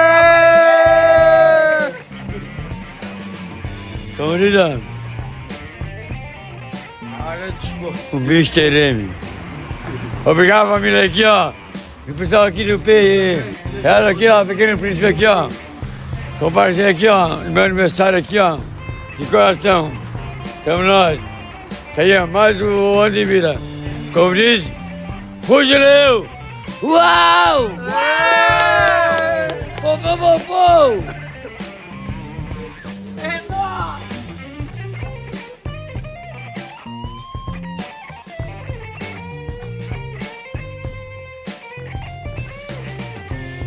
O Fala Nação Havaiana de hoje é um oferecimento de Serve Conte Contabilidade, há 26 anos contabilizando sucessos, e Bet Nacional, a bet de todos os brasileiros. É isso aí, galera. Esse foi o Fala Nação Especial Aniversário do Cacai aí. Quem puder, vai lá no Instagram, segue o Cacai lá, dá essa moral, arroba Cacai, underline oficial, que é o perfil lá que a galera do da distribuidora da Pequeno Príncipe tá lá com o Cacai, que tá lá o dia inteiro com ele também, que tá tocando lá, e a galera lá bem gente boa. E, pô, muito da hora lá o aniversário do Cacai, até esquecido que, a, que o Havaí tinha perdido. Ficamos lá, comemos um bolinho, churrasquinho, tomamos uma, uma geladinha. O Cacai já tava no uísque também, mas eu só tava na gelada mesmo. mas aí a galera. O que a galera tá comentando aqui do, do Cacai aqui, ó. O Diego Crente falando que o Cacai salvou a Globo de uma invasão na semana passada. Ah, verdade, teve o jogo ali que o Cacai ficou alugando os caras no final do jogo. O- tá aí no nosso canal também o vídeo. alugando os caras da Globo ali para ver se eles deixavam a gente entrar no caminhão. Se a gente tivesse entrado no caminhão, não tinha roubado os cabos do VAR, viu? A gente tava ali fazendo segurança, pô. Quiseram deixar a gente entrar aí, ó, o que acontece. O José Vicente falando, belo discurso do Cacai. Verdade, Cacai mandou um discurso de aniversário ali. Parabéns diferente, né? O melhor foi ele falar que tava fazendo aniversário com as bebidas. O Gustavo Vargas Silva tá falando, Cacai tomando água que passarinho não bebe. Contestando, falando, solta o Cacai, porra. O Felipe Aguiar falando, Cacai cheio de suco na cara. Ah, o Fábio Souza falando, 50, tá bem conservado o Cacai. O Cacai tá bravo, inclusive, falou que estavam espalhando por aí que ele tava fazendo 60. Não, nada disso. Até mostrou ali, tava sem nenhum cabelo branco, na régua. Como ele mesmo falou que foi no pet shop, pô. Sim, ele ainda paga pra entrar no Maré Alta, pô.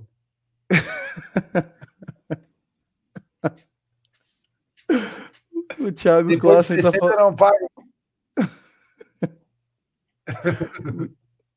O Thiago Klassen tá comentando, comemorando com as bebidas foi top. o Gustavo Schmitz, pou, pou, pou, pou. Kaká e solta o 2022. Isso aí foi engraçado, pou, pou, pou, pou. E o Gustavo também tá falando aqui, cara, os havaianos não dominam o mundo porque não querem mesmo. Não é possível. e é isso aí, pô. Bom, galera, depois a gente vai soltar esse vídeo aí também na, na íntegra no nosso canal. Sei que a gente já passou aqui, mas quem puder deixar um like, dar uma moral lá, que ajuda bastante também a gente aí. Mas, bom, passada esse vídeo aí legal e feliz, né, do aniversário do Cacai, vamos voltar para o assunto complicado e triste hoje em dia, que é o Havaí, né, que A gente só, só toma na cara. E falar um pouco do próximo jogo aí do, do Havaí, Havaí Fluminense, que parece que saiu uma liminar agora, né? Que o Havaí conseguiu é, adiar, então, a punição para o próximo jogo. Se for haver a punição mesmo, né? O Havaí ainda está recorrendo. É, Gregor, tu sabe melhor aí, tu que é advogado, pô. Explica aí o que está acontecendo com o Havaí. Vamos jogar em casa ou não vamos? Cara, é minha, não é minha especialidade, mas é, juridicamente falando, vocês sabem que uma liminar ela é sempre frágil, né? É, uma liminar é o que acontece ali no STJD, se eu não me engano, são cinco, são cinco jogadores, então é, foi um deles só que deu essa liminar, né? Então, na realidade, ela tem, ela não tem um, uma força jurídica assim muito grande, né?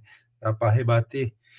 E vocês sabem que STJD é indicação da CBF, aquelas coisas. O que eu sei é que a defesa do Havaí versa que o VAR, na realidade, não é responsabilidade do Havaí, que o VAR é de uma empresa terceirizada.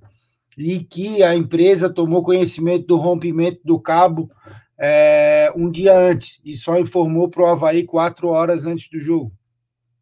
Então parece que é isso que está versando a defesa do Havaí, alegando que na realidade não foi culpa, e se houve culpa foi culpa de terceiros, e que se houvesse sido avisado o clube em tempo hábil e não quatro horas antes do jogo, o clube poderia ter, ter arrumado esse cabo, né? Não sei. Vai saber. Essa, né? essa punição é, se vocês pararem para pensar, é, é ridículo, assim, porque Cara, qual é o sentido? Qual, qual é o que, que motiva, motivaria o Havaí a ir lá e cortar esses fios? O que, que motivaria? Não, o Havaí não, mas alguém, um terceiro, entrar ali e pegar esse fio para vender, sei lá. Não, não mas sei, assim, cara. Por que, que o Havaí está sendo punido por uma Porque coisa... o Havaí não consegue fazer a segurança do próprio estádio. Por isso. Não tem, ah, é, a alegação dos caras é que não tem condições. Se um cara pode entrar lá e cortar o cabo, pode entrar um cara lá e fazer outra coisa também.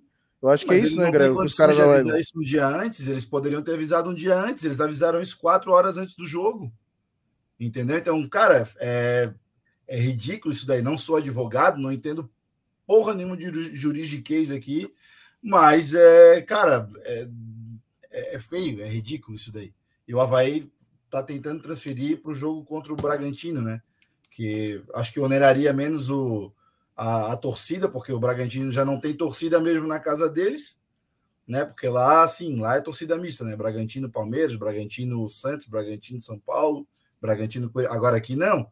Né? Com um jogo contra o Fluminense, o Havaí perderia muita renda, porque tem, tem torcida do Fluminense aqui e seria muito mais viável que esse jogo, se tivesse que ter uma punição, seria no jogo contra o Bragantino. É, ainda é passível, eu não, não prestei atenção exatamente nisso, ainda é passível de reversão de não ter a punição? Sim, com certeza. Não, essa decisão ela não é, é definitiva. Não foi um julgamento posterior. Não chegou ainda a ser julgado o Havaí.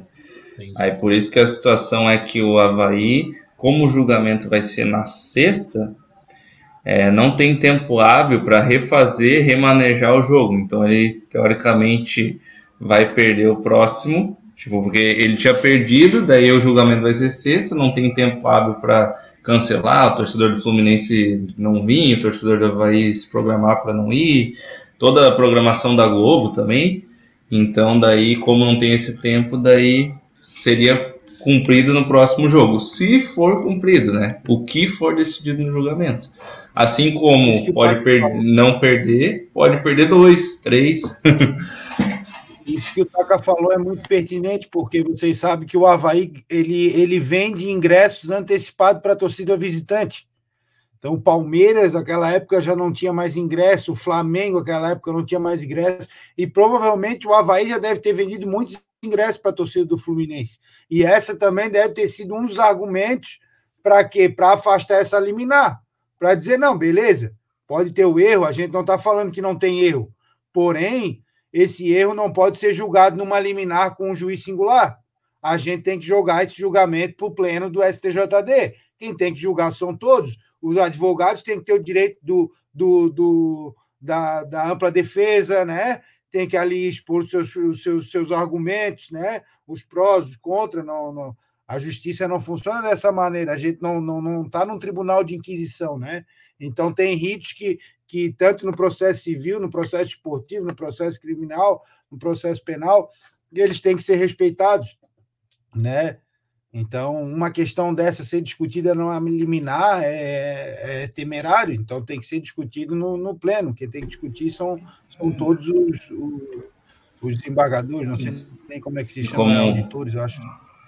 Como o Gregor disse, provavelmente nenhum juiz agora, nenhum nenhum desses membros da STJD vai querer agora, de, sei lá, de terça para sexta, se meter nessa discussão, sendo que tem um julgamento marcado, não tem por que a pessoa fazer isso.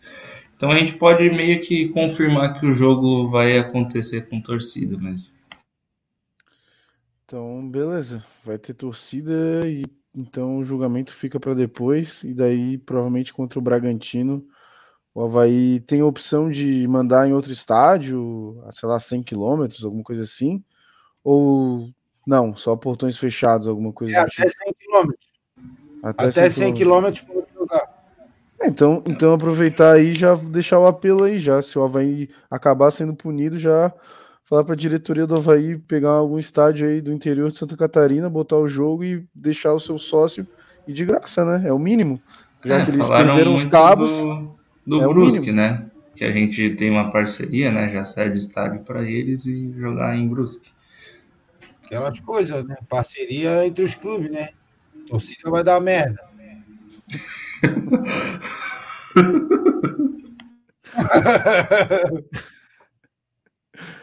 o... Os comentários aqui da galera sobre o esse caso aí do VAR. O Lucas Havaí tá falando que o cabo rompido era de fibra ótica com pouco valor no mercado. Porra, eu até agora não entendi isso, porque os caras roubaram isso, então. Roubaram, Você, arrancaram. Tem validade nenhuma no mercado o cabo de fibra ótica, porque não, não vira cobre, né? Ele é fibra ótica, ó. A validade para os casqueiros aí é, fibra, é o cobre. Pô, Realmente não tem valor. enganado? Sei lá. Ou fizeram de sacanagem? Foi. Não sei se vocês viram a foto, assim, uma coisa muito esquisita, um cano amarrado, uma coisa assim, nada a ver. O Gustavo Schmitz está comentando que só faria sentido essa punição para o Havaí se não tivesse havido VAR naquele jogo. Mas eu acho que não teve, né? O VAR tava meio.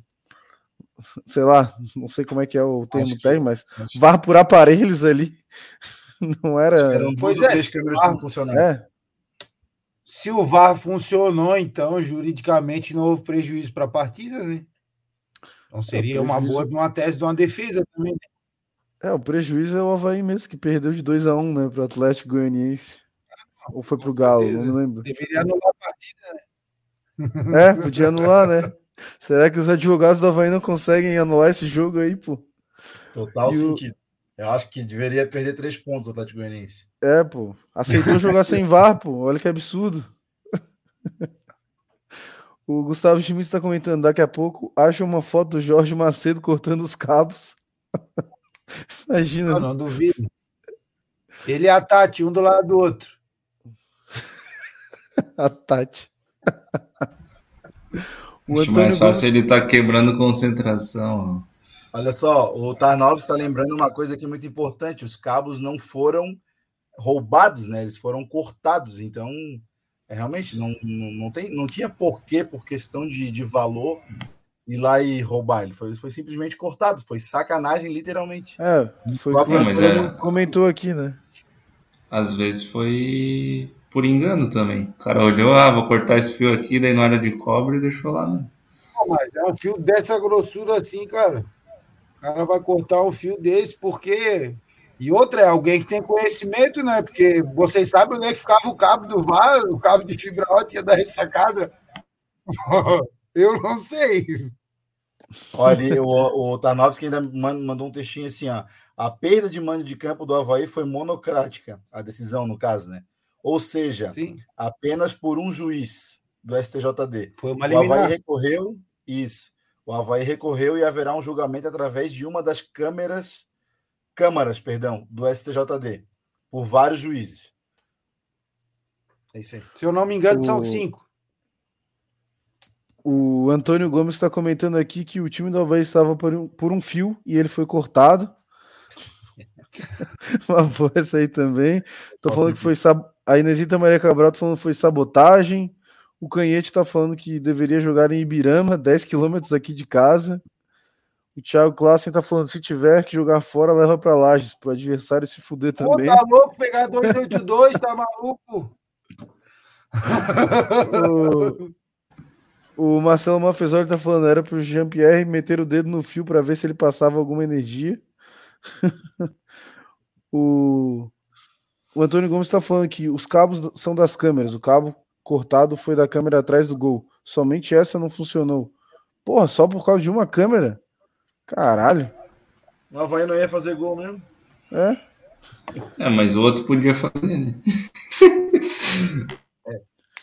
Ah, mas a pergunta ganhou que três. fica é: não tem câmera na ressacada, não? Cadê a tecnologia, pô? Como é que ninguém viu? Ninguém sabe, pô. Que história mal contada isso aí. Tinha que fazer a CPI do cabo do VAR aí, pô. Pra investigar isso aí. Não dá, pô. Isso aí é muito vaziano. O Havaí tem que contratar a galera que achou o Jorge Macedo para fazer É. essa investigação. Como é que é o, o bonde lá, o BDM, pô?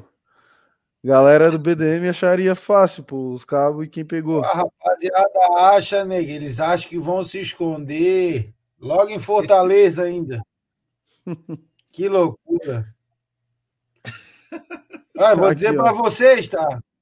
Vou dizer para vocês, as fotos já estavam antes do jogo, a gente já sabia. A gente só não soltou para não ficar aquele clima ruim antes do jogo. Mas aí a hora que acabou o jogo, É. Aí o clima já tava bem ruim mesmo. O, o José Vicente está falando. Acho que o Isto Havaí tem que investigar essa história. Qualquer coisa contrata a pessoa que bateu as fotos do Macedo, rei do camarote. pois é, o cara lá tem que, tem que ser o investigador aí desses cabos aí que sumiram. Mas, enfim, o Havaí vai jogar em casa, então, Fluminense, quase certeza. O que, que a gente pode esperar desse Havaí aí esfacelado, né? E o Fluminense também vem de derrotas e mais derrotas. É, será que o Lisca vai vencer o dinizismo na ressacada? Eu acho que tem que aproveitar esse momento, porque, porque eu ouvi as notícias ali do no Fluminense, diz que o, o Diniz deu aquele soco na mesa no vestiário, diz que xingou todo mundo, diz que tá um clima maravilhoso. Nós vamos ver agora como é que vai ser o, o choque do, do- dos climas de vestiário na ressacada. Dois de clima bom. Fluminense e Havaí. Bom, né, Gregor? Pelo jeito, o soco na mesa lá no Fluminense houve, né? Pelo jeito não tá adiantando muito. Estou brincando, falar um pouquinho, né? O Fluminense no último jogo pegou o América Mineiro em casa, saiu vaiado, obviamente, né? Uma 2x0 de um time teoricamente mais fraco, saiu vaiado. O momento não é dos melhores, né? Foi eliminado de todas as competições que estava, menos o brasileiro. E. Bom, esse negócio de o Havaí aproveitar, ele não vem aproveitando todas as chances que estão sendo dadas, né? O Atlético Goianiense não ganhava de ninguém também, veio aqui e ganhou. Botafogo, não vou falar porque o Botafogo era um dos melhores visitantes. E até no jogo do Fortaleza, o Havaí teve chances e não aproveitou as chances, e o Fortaleza foi lá e aproveitou suas duas chances. Então é um pouco complicado, assim. É, Se o, o Lisca entrar para fazer um esquema propositivo contra o Fluminense, vai ser um jogo muito difícil da gente sair com um resultado é, positivo, né? O ideal seria a gente aguentar uma pressão inicial, né? Que é uma blitz que o Diniz sempre faz em todos os times que ele, que ele passa. E, e aguentando essa pressão, tentar achar algum gol. Daí o psicológico também do outro time acaba afetando um pouco, fica um pouquinho mais difícil de jogar. Mas acho que esse seria o modo da gente jogar contra o Fluminense. O Fluminense é um time que propõe jogo, um time de toque de bola, e não vai dar de fazer o que a gente fez contra o Fortaleza, por exemplo, que foi ficar tocando bola na área defensiva, que é tudo que o Fluminense vai querer, porque é um time que dá bote em cima já. Já vai marcar com a linha alta. Então não vai dar de Vladimir ficar tocando de ladinho pro zagueiro Rafael, para daí toca pro outro zagueiro, que é o que vai ser o Ranielli, talvez, né? A gente não sabe. Então é, o nosso esquema de jogo vai ser mais na base da marcação do Fluminense e talvez um pouco até do chutão mesmo, assim, de saída em contra-ataque. A gente vai ter que armar um time rápido para saída em contra-ataque. Mas acho que basicamente é isso. Será que ele vai jogar com o Jean-Pierre titular de novo contra o Fluminense? Será que o Muriqui volta depois de ficar de fora por opção técnica? Essa eu nunca tinha visto. O cara joga um jogo titular, no jogo seguinte o cara tá fora por opção técnica. Porra! É como eu falei, Fernando. O, o Lisca ele tá com quebra-cabeça desmontado nas mãos, tentando encaixar as peças para tentar encontrar a melhor opção de jogo pro Havaí. É, eu tenho quase certeza que Jean-Pierre continua sendo titular desse time. Quase certeza absoluta que ele começa jogando com Jean-Pierre. Agora, a gente vai enfrentar o quinto colocado do campeonato e que, embora esteja numa má fase, é, não esteja rendendo os seus melhores dias no Campeonato Brasileiro, eu acho que vai ser um jogo muito difícil e que se o Havaí marcar bobeira vai sair derrotado novamente, né? Porque o Havaí acusou o golpe e tá numa situação difícil, como todo mundo sabe, não é mais novidade para ninguém. É... Também não é novidade para ninguém que a gente precisa vencer a todo e qualquer custo. Mas eu acho que vai ser um jogo muito difícil e o Havaí vai passar por grande dificuldade, sim, diante desse time. É... Enfim, como que o Havaí vai marcar? Um time que faz marcação alta. Como que o Havaí vai suportar essa situação? Sabendo que eles vêm para cá pressionados, né? E precisando de uma vitória. É, como o próprio Gregor falou, é, o clima não tá bom lá, eles, é, enfim, quebraram o pau no vestiário e tudo. Eu acho que soco na um mesa. Jogo, soco na mesa, um soco na mesa, exatamente. E, enfim, é o Diniz demonstrando o seu pior momento agora no Fluminense, né? Basicamente isso. Vamos ver, o que, vamos ver quais são as consequências disso diante do Havaí aqui na ressacada. É, o problema é que se o Fluminense não vive uma boa fase, quem dirá o Havaí, né? Quem dirá o Havaí de 10 vitórias no ano, é, o o Fluminense não, não vence a quatro jogos, né? E o, não, quatro derrotas seguidas, se eu não me engano, e o Havaí tem uma vitória em 13 jogos. Então aí a gente também tá numa fase péssima. Não, e... não é só isso, o né? Último, o último jogo do Fluminense que eu vi foi, acho que foi 3 a 0 pro Corinthians, acho que foi Copa do Brasil, né? Foi. Que Mas o Havaí não tem condições de jogar como o Corinthians, porque o Corinthians jogou o quê? O Corinthians é, botou as linhas ofensivas dele marcando o Fluminense, não deixou o Fluminense jogar. O Havaí não tem capacidade para fazer isso, né? É, é, é pedir demais, né? Não tem nem condicionamento físico para fazer isso. Imagina o Havaí marcando lá na frente o jogo inteiro, como o Corinthians fez. A gente, a gente fazia isso com um treinador aí. Mas ele foi embora, né? Ah, fazia ele... durante o primeiro Por um tempo, tempo dizer, por um tempo só. É. Porque no segundo tempo não aguentava. Dizer, mas é uma viúva, né? Meu Deus do céu. Os comentários aqui da galera, o Lucas Havaí tá comentando: a gestão mais tecnológica da história não conseguiu pegar o cara que cortou o cabo. O Antônio Oliveira tá comentando: faltam menos de 60 dias para o retorno do Vinícius Jaú.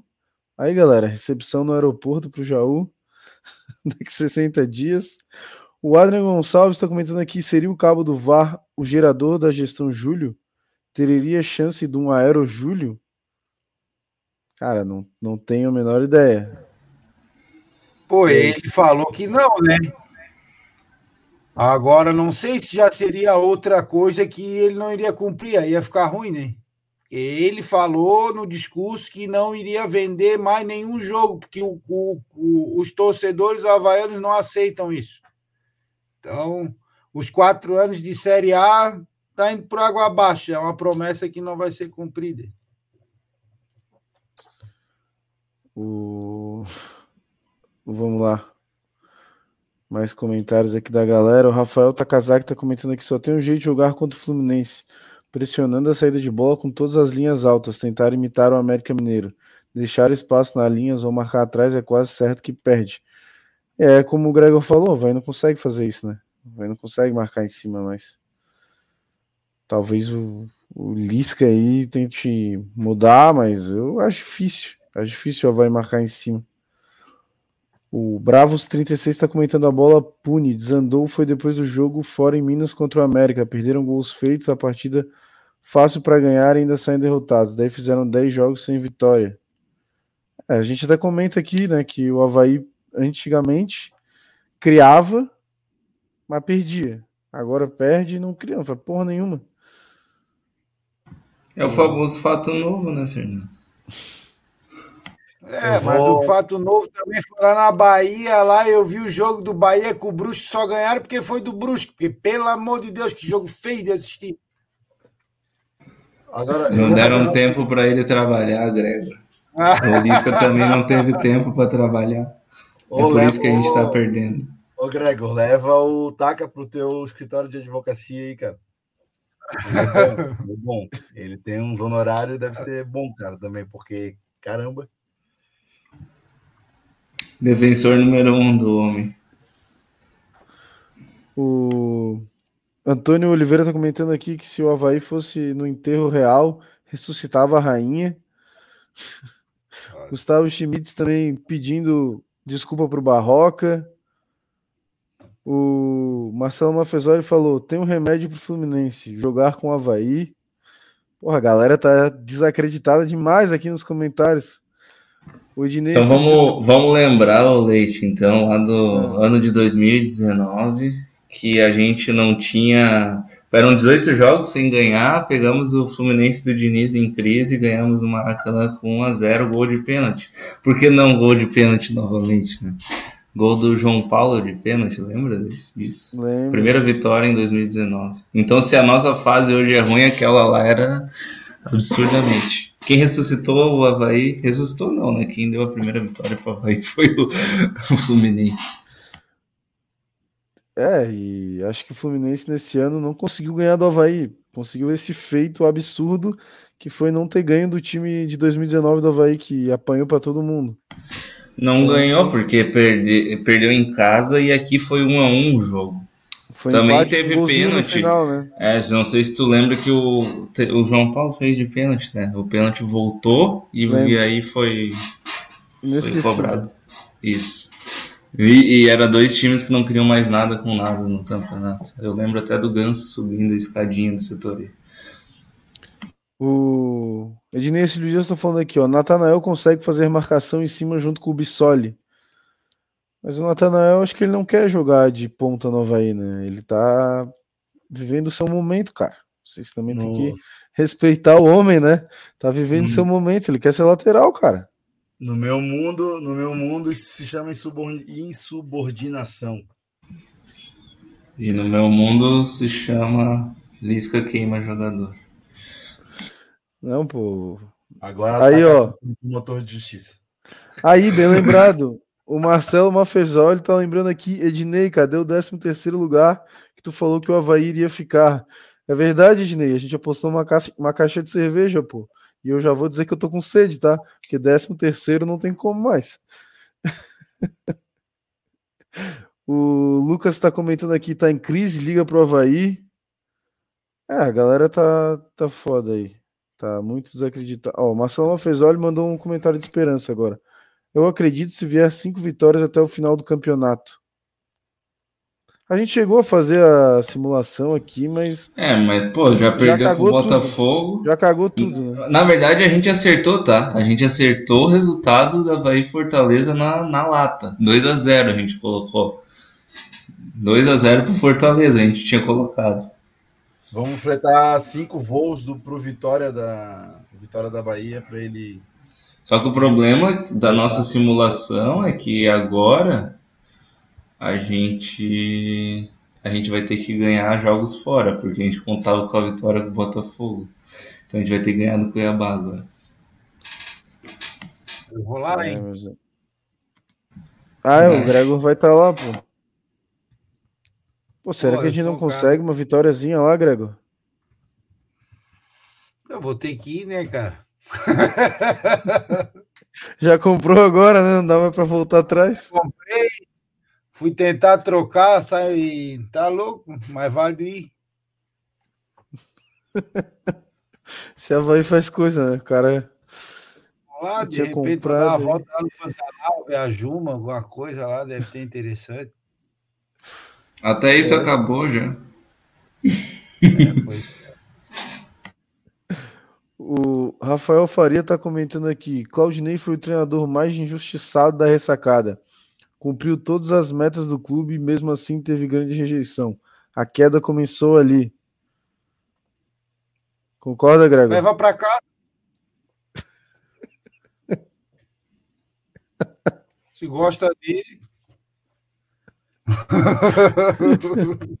Ah, eu não tenho nada contra o Claudinei, não, cara. Só que realmente é, o Havaí poderia ter sido campeão da Série B se não fosse ele e o Gladson. É, muita cabeça dura. Ele, por causa. Por ele, escolheu o Gladson ainda.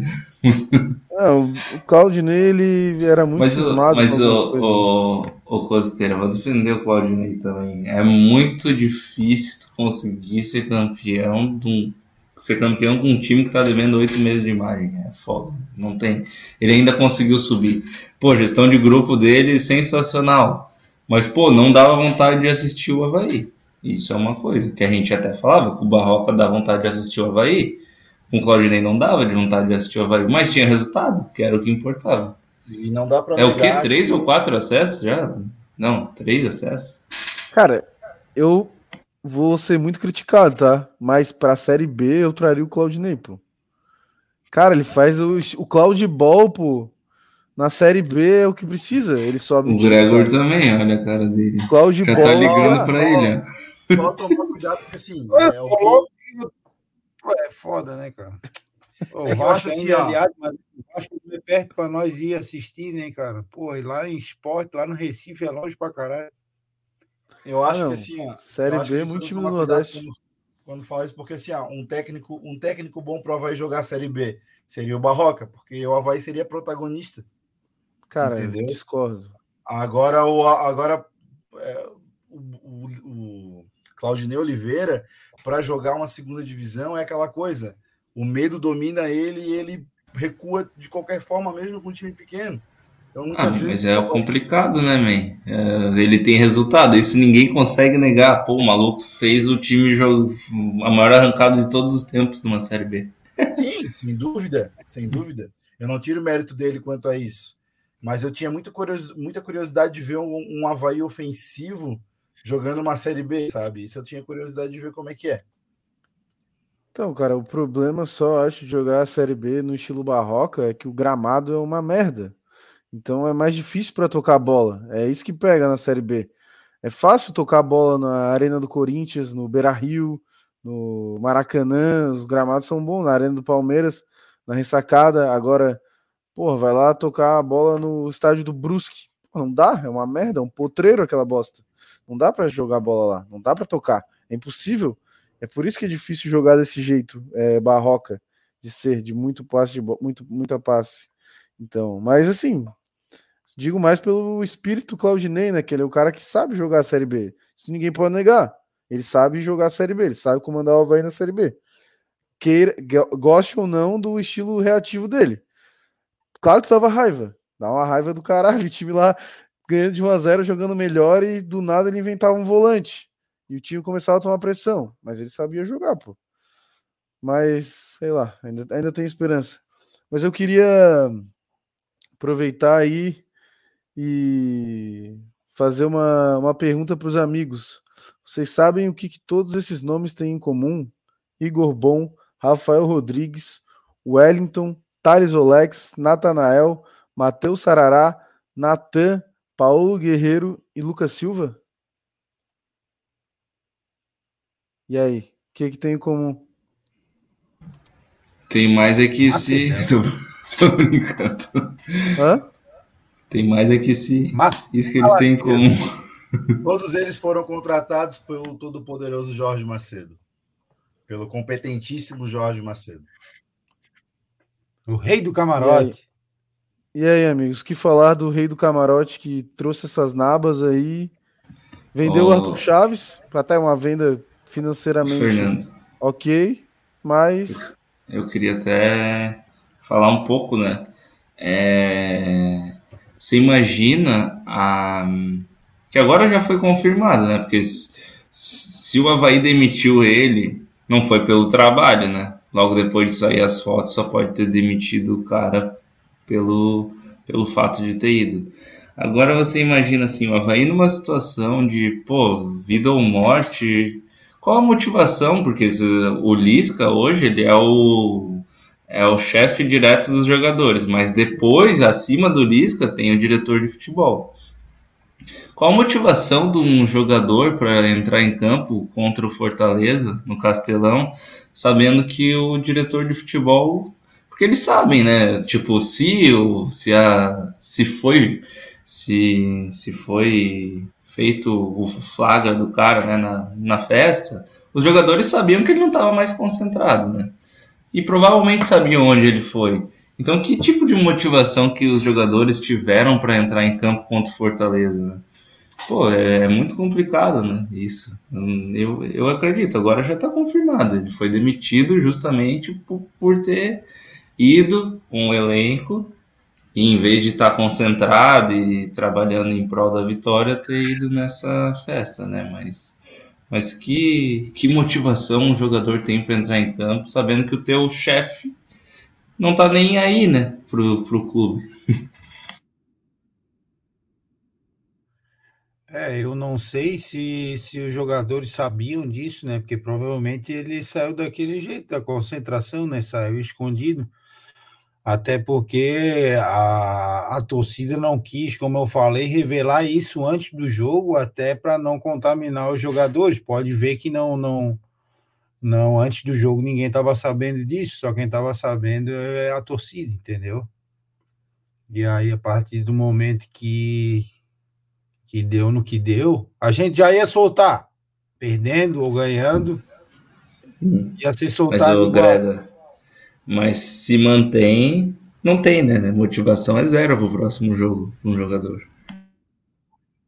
Pois é, pois é. Eu... E aí o que eu acho é que faltou um pouco também de, vamos dizer assim, de tato para a diretoria, né? Porque a primeiro repórter que ele já chama, ele, o Júlio já diz que é fake news. Então está dizendo que a torcida é mentirosa. Está entendendo? Eu acho que a atitude de um gestor era ter chegado. Não, peraí, eu não estou sabendo, eu vou investigar e depois eu volto com a informação. Mas até o momento, a gente não viu o gestor do Havaí vir a público falar nada. A gente viu ali que o Havaí botou o, botou o diretor executivo para a rua, mas até agora dá a cara a tapa, vir falar a gente não viu a diretoria vir dar uma explicação para o torcedor, entendeu? Ah, e já o quê? Agora é 11 horas da noite. Ô, Grego, Fala, até agora a emissora, que é muito amiga do pessoal do, da, da ressacada, é, publicou que ele foi demitido por uma questão de resultados. Não falam absoluto. Pode entrar aí no Globo Esporte e eu convido o pessoal a entrar aí no Globo Esporte. A reportagem não fala absolutamente nada sobre Baú da Tati, Raça Negra, Joelma e Rafael Alencar. Não fala um pio. Mas, dando meu parecer sobre isso, eu acho assim, né? Primeiro, sobre os jogadores, como o Takazaki falou. Gente, se um jogador de futebol que está entre os 20 maiores times da primeira divisão, 20 maiores times do Brasil, no campeonato mais difícil do mundo, porque o campeonato brasileiro é o campeonato mais difícil do mundo, né? Precisa de motivação para entrar em campo por um time que paga o salário dele em dia, eu não sei o que, que motiva mais. Né? Eu acho que nesse ponto, eu acho que jogador de futebol nenhum que está dentro do, do Havaí precisa de motivação, porque um cara que está jogando a primeira divisão de um campeonato brasileiro o campeonato mais difícil do mundo, ele não precisa desse tipo de motivação. Se o salário tivesse atrasado, se tivesse com problemas nesse sentido, beleza.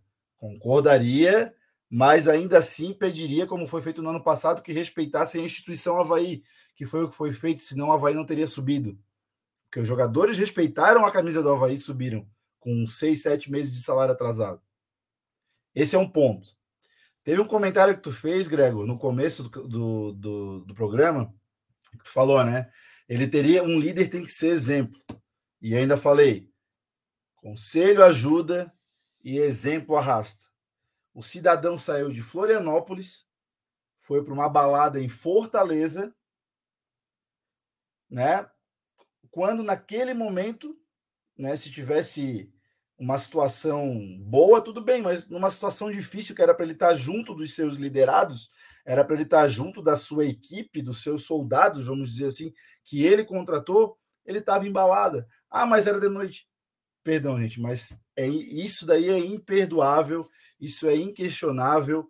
A demissão foi mais do que justa. Ele já tinha, ele já veio com um histórico de incompetência absurda, porque os números falam por si contratações ridículas, jogadores que não fizeram resultado até aqui, jogadores dando prejuízo. A gente está pagando por um guerreiro que veio até aqui e não aconteceu. A gente está pagando por um Natanael que simplesmente não quer jogar. A gente está pagando por um Wellington que está machucado e não sai do DM, sem contar os outros tantos jogadores que estão aí e nada, nada, absolutamente nada fizeram pelo Havaí. Então, é, vinda infeliz do Jorge Macedo para a ressacada, saída é, infeliz do Jorge Macedo da ressacada. Vai pela sombra, meu amigo. E presidente Júlio, é, como o Gregor falou, fica aqui o conselho. Quando a, quando a torcida falar, quando a torcida tiver provas, quando a gente vier aqui questionar e apresentar essas situações, acredita na gente porque como, como eu botei aqui no meu nome, aqui, ó, não, não era mentira, tá? Então tá na hora de vocês virem a público e explicar como foi explicado quando os jogadores foram para a balada lá atrás. Isso aconteceu porque o Jorge Macedo ele não saiu hoje somente por falta de resultado. Foi por indisciplina, por irresponsabilidade, por falta de preparo, por falta de liderança e também por incompetência por incompetência dele e por incompetência da diretoria.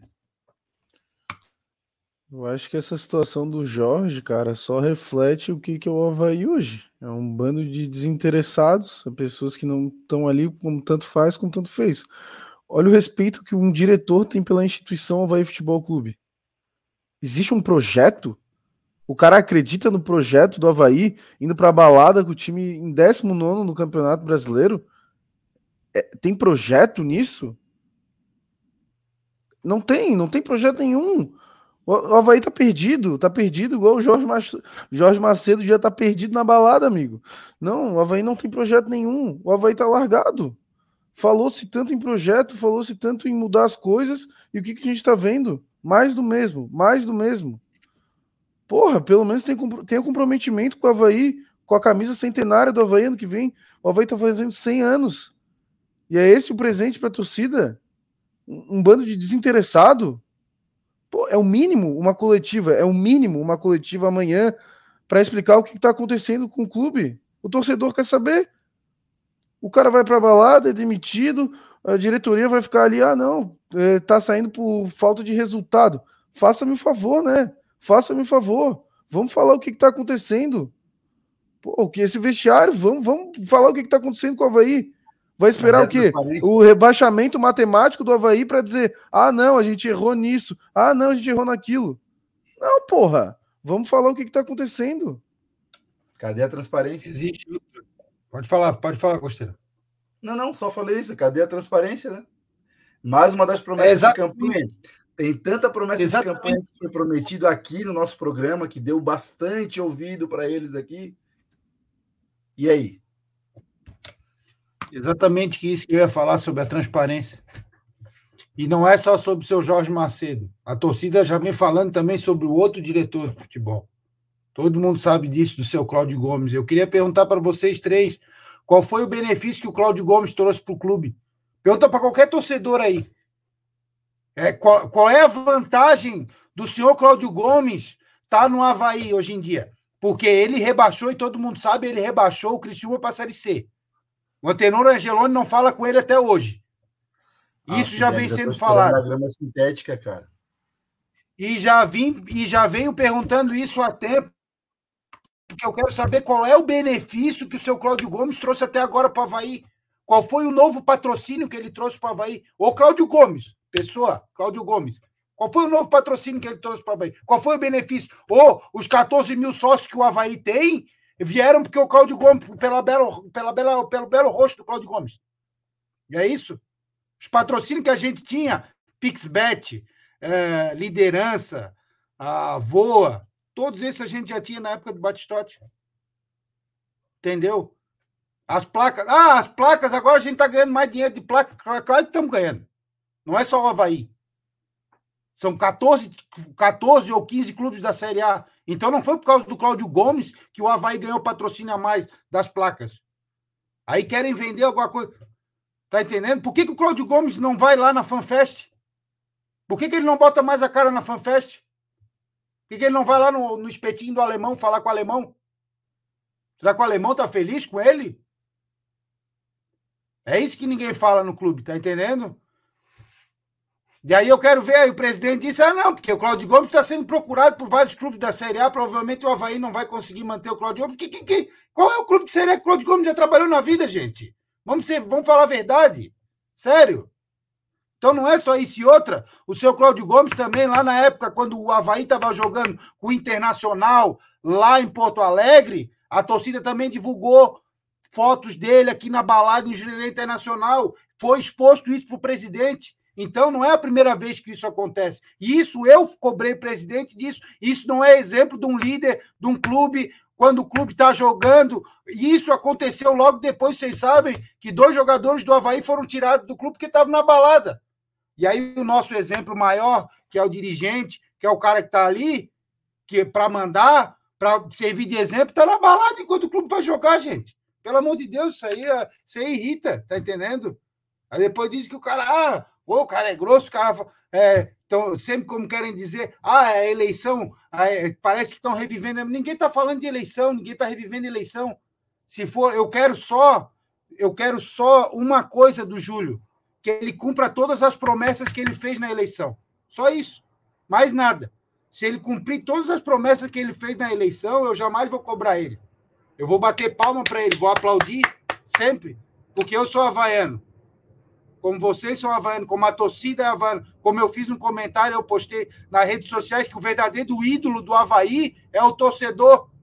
É ele que vai, como eu, que vou para Cuiabá, como vários torcedores viajam, que é outra coisa também que eu vou falar aqui, que o time do Havaí tem que criar vergonha na cara e fora e lá cumprimentar o seu torcedor. Porque quando estão jogando fora, eles têm que dar exemplo, têm que ir lá sim, cumprimentar o torcedor que saiu de casa para ver o Havaí fora.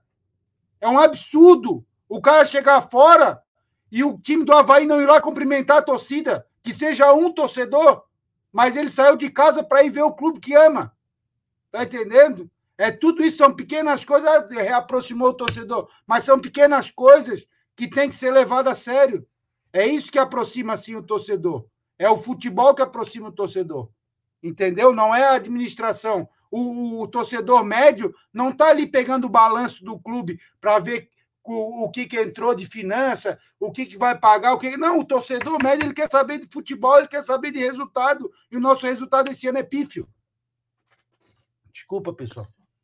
Não, isso aí mesmo, Grego. Dá-lhe esse mesmo. ponto aí, esse ponto aí do, do Havaí não cumprimentar o torcedor fora de casa.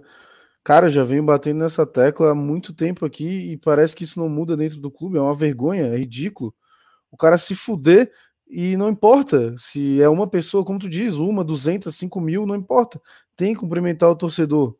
Porque o, torcedor, o Havaí Futebol Clube é a sua torcida. Nós, torcedores, somos o Havaí. Não é os jogadores.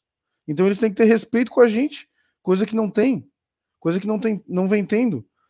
Nesse último jogo, beleza, jogou com raça. Agora contra o Botafogo, nem raça teve. É o mínimo que a gente espera. E o mínimo que a gente espera também é cumprimentar o torcedor, saudar o torcedor. É o mínimo que o cara pode fazer.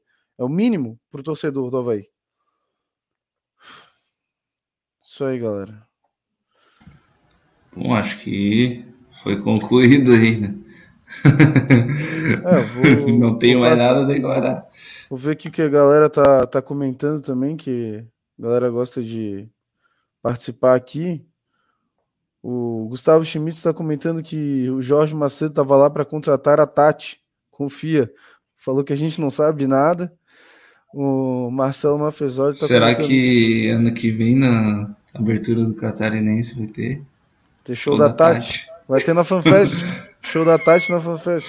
Ô, Fernando, só desculpa interromper aí, deixar bem claro, né, a- ao departamento de comunicação do Havaí, ao senhor Júlio, que foi com, acabei de convidar ele ali um pouquinho antes do programa para vir falar alguma coisa no programa se ele quisesse, né, mas não respondeu, né, comunicação transparente não respondeu. A- ao pessoal do, do Havaí, se quiserem vir aqui falar, o canal tá mais do que aberto para vocês virem aqui se defender, falar o que vocês acham que tem que falar sempre, tá? A gente tem as nossas versões aqui, criticando e questionando com educação, com imparcialidade, sendo independente, porém vocês também podem vir aqui e dar a versão e a explicação de vocês sobre qualquer coisa, embora talvez alguns ali dentro achem que não devam satisfação a gente, mas Não. devem sim. Pode vir, o convite fica feito, porque só nas horas boas é fácil, né? Nas horas ruins também a gente faz programa na hora boa e na hora ruim. A gente tá sempre aqui falando de Havaí. toda E semana. acredito que eles também devam falar de Havaí na hora boa e na hora ruim. Então Toda a semana, porta tá sempre aberta. A, a porta tá sempre aberta aqui. O Bruno Silva tá comentando. Ô, Bruno Silva jogou ontem e já tá aí comentando no canal. Diretoria se preocupou com barracas fora do estádio, fez um rooftop dentro do estádio e mais de 50% entra com o nome na lista, inclusive torcedores do outro lado da ponte. É.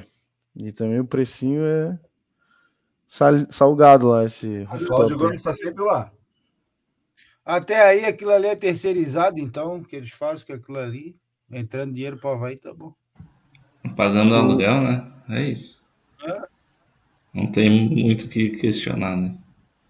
O... Tem nada a ver com o Havaí. É, André Sadá e deu. O José Vicente está comentando aqui: teria chance do Jorge Macedo ter pedido desligamento do clube, já que foi divulgado o comum acordo para seguir a carreira de dançarino da Tati? e aí, Costeira, tu acha que ele leva jeito pra coisa? Tá mais para vovozão do que para dançarino. Eu Acho que ele vai O- fazer o pica-pau, pô, ele vai ser o Leôncio.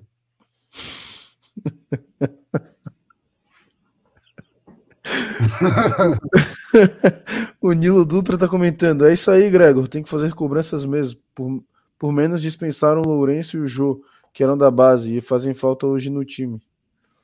O Lucas está comentando: esperamos que o Júlio esteja assistindo essa aula do Gregor. Gustavo Schmidt está falando: será que ninguém dentro do clube tem o bom senso de avisar os jogadores que tem que saudar o torcedor? É o mínimo que eles devem fazer. Cara, não sei. Eu achava que com o Lisca isso talvez fosse mudar, porque ele é um cara mais, sei lá, do, do povo ali, que cumprimenta, que faz a dancinha, chegou cantando o hino do Havaí, mas pelo visto nada mudou, né? Nesse jogo contra o Fortaleza eu não fui, é, mas talvez quem foi possa, possa dizer, mas acredito que não devam ter saudado, porque em São Paulo eu tava lá, o Grego também tava lá, a gente não viu, não via os caras saudando. O É, geralmente eles, eles vão aplaudir só quando empata ou ganha, né? Não, mas tem que aplaudir antes do jogo, derrotado. final, não importa. Sim, sim, mas é isso que eu tô dizendo, é isso que é o padrão Havaí, assim. O time do Havaí já acusou o golpe e é um time de derrotados. Isso aí. Se eu não me engano, contra o Coxa foi um dos jogos que eles aplaudiram perdendo. Que daí, pô, a tor- se não aplaudisse também, aí, aí não dava. Porque a torcida do Havaí tava fazendo mais barulho que a torcida do Coxa durante o jogo. O... Sim, eu acho que foi isso. Eu acho que eles ficaram revoltados que foi contra o Juventude, que eles foram lá cumprimentar a gente e aí a torcida mandou eles para pastar. Aí eu acho que eles ficaram bravos. Mas eu, eles queriam elogio no empate com o Juventude. Não, mas nos jogos anteriores, esse do Juventude, eles já não estavam cumprimentando. Na, na segunda rodada já, contra o Corinthians, eles não cumprimentaram a torcida. Sim, São muito. Não ligam, né? Não, não, não falta alguém com pulso lá para falar isso aí para eles. Mas uh... cobrado e depois começaram a cumprimentar. E aí eu acho que a torcida também deu nos dedos deles e aí eles não, não, não passaram a não cumprimentar mais de novo. O, o Ednei Ercílio Dias está perguntando qual empresário contrataria um diretor fracassado nas empresas que passou para dirigir um bom negócio? O... Fato novo, né? O, o Júlio. O Lucas Havaí tá, o Lucas Havaí tá falando aqui. Vocês eu não sei, mas eu tô ficando doente. Estamos sendo rebaixados no ano que antecede os 100 anos do nosso clube. É, cara. A gente é. até brinca aqui que é a sessão de terapia Sim, semanal tava, aqui da galera. Eu, eu tava falando, eu tava até falando hoje é, com um amigo assim que, pô, se a minha felicidade dependesse do Havaí, pô, já tava morto, pô. já tinha morrido esse ano. Então, acho que é melhor o pessoal começar a ficar feliz com outras coisas também, buscar felicidade em outros lugares. E eu vou e tem outros pontos aí também que eu queria deixar bem claro a respeito do descenso para vai para a segunda divisão no ano que vem, que é o seguinte: tem muita gente falando em super time, em voltar para a primeira divisão como campeão da Série B do ano que vem, em, sabe, ah, porque vai ser isso, porque o Havaí tem que ficar com X, Y, Z jogadores. Pessoal, desce um pouquinho, põe os pezinhos no chão aí, porque o Júlio está fazendo uma gestão financeira bem enxuta, bem austera, bem enxugada. Nesse caso, se ele não soube contratar para a primeira divisão, para se manter na primeira divisão, com 70, 80 milhões de renda, imagina na segunda divisão com seis, é oito geralmente o orçamento, né? É, então assim, imagina. Aí tem gente que fala, não, mas aí o futebol é outro. Ah, mas, gente, mas financeiramente falando, a realidade vai ser outra. E com certeza é, o Júlio, nesse quesito aí, duvido eu, que ele vai fazer algum tipo de loucura para sair tratando é, jogador. Então esse elenco até, aí sai a maioria para jogar no que vem. A Série B. Pode escrever. O, o Gregor pode até me, me é, corrigir, mas acho que uma coisa que vai ajudar bastante assim o Havaí no ano que vem foi esse momento de renegociação de dívida aí, de de a questão de ser um é, concentração da, da dívida, né? Até para a questão de, de bloqueio de receita, né? Então isso acho que vai ser um ponto bem positivo para o Havaí, coisa que até ano passado já, já era um problema, né? Porque a receita bloqueava, bloqueava, bloqueava, por isso muitas vezes o Havaí não conseguia é, quitar os próprios salários. Então acho que isso vai ser um ponto bem positivo aí para o Havaí no ano que vem, que muitos clubes da Série B é, ainda não estão preparados é, nesse sentido juridicamente, né? Ainda não abriram os olhos para essa brecha na lei, isso pode ser um ponto bem positivo para o Havaí. O, o André Havaiano comentou aqui, Gregor, você soube representar muito bem a Mancha Azul. Escutei cada palavra sua e concordo, irmão. Esse canal é top. Galera, dá oportunidade mesmo.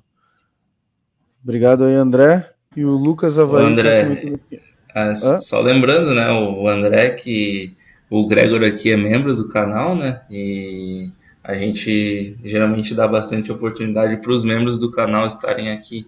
Os membros né, se inscrevem ali, né, para poder participar aqui do, do, do programa e a gente dá essa oportunidade. Então, se quiser também se tornar membro do canal, ter ali o nosso grupo grupo de membros, tá é aqui embaixo. O Fernando pode falar como que se torna membro aí. É só clicar aí no botãozinho Seja Membro em vermelho e aí já vai aparecer ali. E, é galera, é para, para, eu, sempre, eu sempre faço essa reflexão.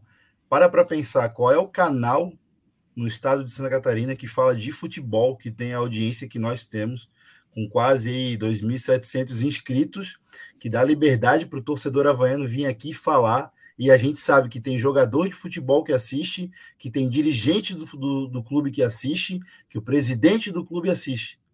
Então a gente sabe o poder e a força que esse canal aqui tem. E ele é cada vez mais importante e só consegue ser cada vez mais importante com o apoio de vocês. Tá? Vocês não têm ideia da força que esse canal aqui tem e da força que esse canal aqui está tendo e se criando a partir de, de, situações como essa aqui agora, onde, por exemplo, o Gregor vem aqui e fala e a gente tem essa liberdade para falar. Então colaborem, ajudem, vem, vem para a briga, se inscrevam no canal, porque quanto mais a gente tiver força, mais a gente consegue bater de frente com o sistema. Hum, agora como eu fui. mas é realidade, mas é realidade. O Costeira vai entrar para mancha, ó. Aqui não regulamos os meios de comunicação, Costeira. o Lucas Havaí está comentando aqui que estava lá em Fortaleza e não foram saudar. Eu queria falar e dizer sinceramente, olhando aqui na câmera, e dizer para o presidente que ele nunca vai me calar. Tá? Só deixar esse recado. E não vai calar a mancha azul também. O senhor não adianta ficar mandando mensagem na rede social para os outros dizendo para tirar matéria dizendo que é fake news, porque isso não vai acontecer com a torcida. O senhor sabe? Isso é um recado para o senhor e eu sei que vai chegar no seu ouvido. Tá? Só para deixar bem claro. O Lucas Havaí comentando aqui que estava lá em Fortaleza e não foram saudar a torcida, então nada mudou. É o mesmo time aí que não sauda a torcida. Uh, o Fidelis está comentando aqui, bater de frente com o sistema, o costeiro aí tá, tá inspirado hoje. E eu tomei e... a pílula azul. Não, a, a vermelha, né? E para fechar aqui, o José Vicente está falando 10 vitórias no ano, não tem como ficar feliz, mas espero que o Havaí no ano que vem realmente honre o ano do centenário. Cara, eu vou, tô igual o Costeiro, tô receoso por esse ano aí, cara. Essa queda de receita é complicada para o Havaí. Então, muita gente fala aí nesse super time, campeão é obrigação. Galera, vamos botar o pé no chão, pô. Não é assim que a banda vai tocar no que vem. Eu, eu acho que não vamos não... criar uma esperança que disso aí. Pode é, ser que o Havaí que... monte um time acertadinho e dê certo, encaixe. Mas agora, super time, Isso. não vai ter. Eu acho que a gente não pode descartar do Havaí subir, não pode descartar do Havaí até ser campeão, tanto que os grandes times já estão subindo e pelo que a gente vem desenhando ali, o máximo que vai acontecer é o Ceará cair que é um time mais estruturado com mais dinheiro, né? É, mas super time, esqueçam. É, não, não é o padrão Júlio de, de gestão.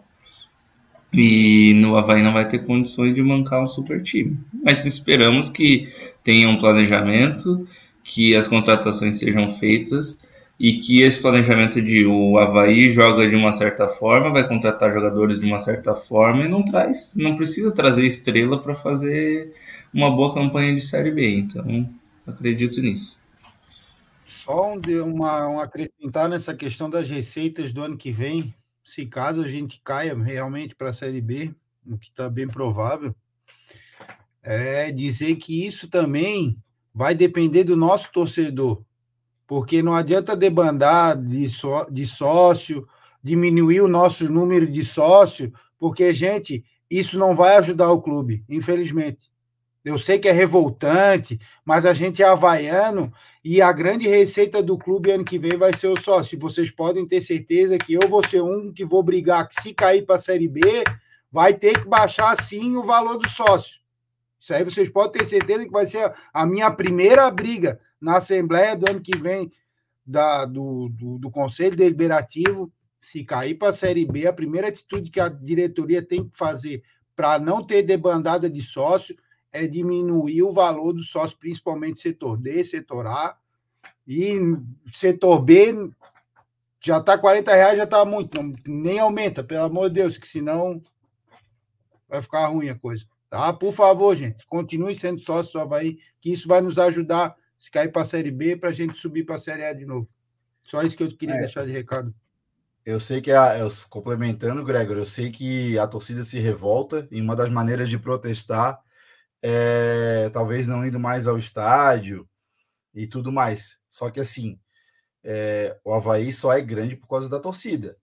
Né? Independente da dificuldade que tem, seja contra ou seja a favor é, de presidência, de diretoria, de jogador, de dirigente, o que quer que seja, não adianta debandar, não adianta de 14 mil, 13 mil, se o Havaí cair para a Série B, ficar ali com 5, 6 mil sócios. Não adianta. É, de torcedor modinha para ir lá bater fotos para colocar no Instagram, o Havaí não precisa. O Havaí precisa de torcedor que vá lá, que participe, que acompanhe os jogos, que saiba o nome dos jogadores, que saiba quem que vai entrar, quem que vai sair na hora da substituição. Não é aquele jogador, aquele cara que fica lá no WhatsApp viajando e batendo fotinho para mostrar para não sei quem que foi para o estádio para fazer modinha. Esse daí eu tô, a gente não precisa na ressacada. Mas aí é o seguinte, fica na ressacada, porque se o Havaí cair para a segunda divisão e tiver a debandada, como o Gregor falou, aí realmente as coisas se tornam muito mais difíceis. A principal fonte de renda do Havaí, que vai ajudar muito o Havaí no ano que vem, vai ser a sociedade do, do, do, dos torcedores. Só um complemento que... rápido, bem rápido. É o seguinte, outra coisa para complementar essa, essa questão dos sócios. Na última eleição nós tivemos 1.500, se eu não me engano, mil e poucos habilitados a, a votar. Então é o seguinte, você sócio com mais de um ano, tu tem o direito de ir lá e votar, de escolher o futuro do clube. Vocês sabem que nós somos o único time catarinense que faz isso, nenhum outro tem o poder de, de, de escolher o presidente. Então, graças a Deus, o Havaí é um clube democrático, então vire sócio, porque na próxima eleição, se você não estiver satisfeito, se você estiver satisfeito, vote no Havaí, entendeu?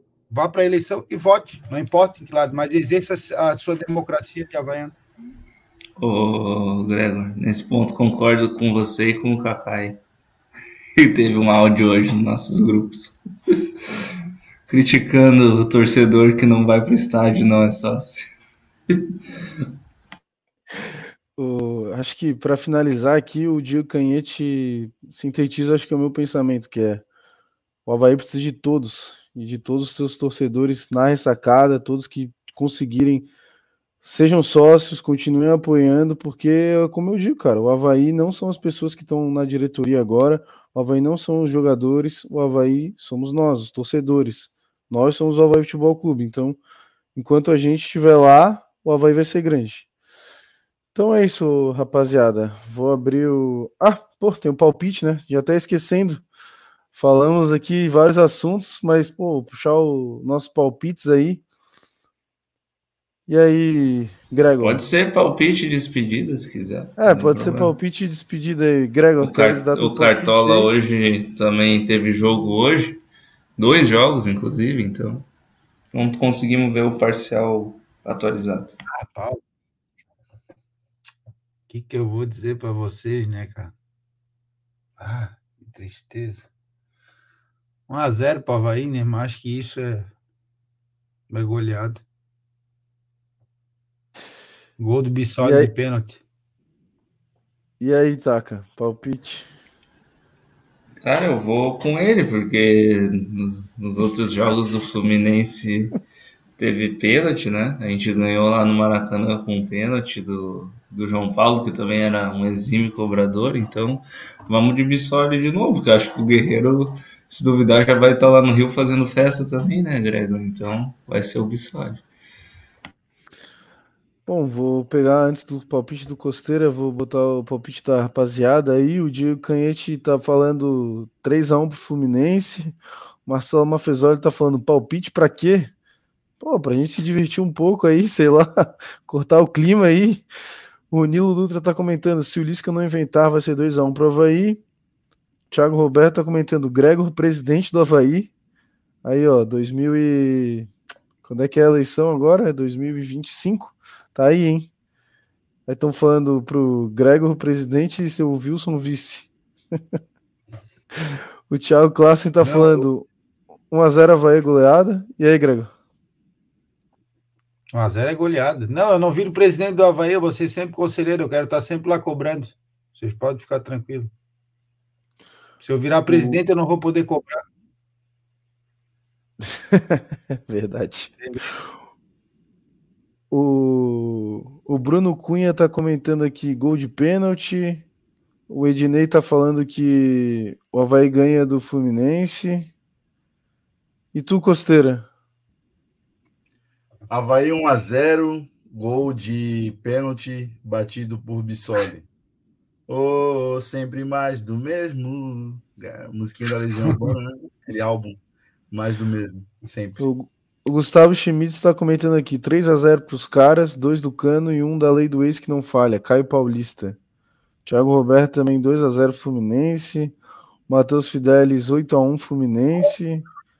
Rafael Braga 2 a 0 Havaí. O Lucas Havaí botou 1 a 0 para o Havaí. Gol do Potker. É... O Ednei 2 a 0 E o, ca... o canal do Pacheco falou na audiência dos amigos. Obrigado aí, Pacheco, pela audiência. E eu vou. Nossos parceiros ali, né? E na live do Inter também. É isso aí. Eu vou botar 1 a 0 para o Havaí.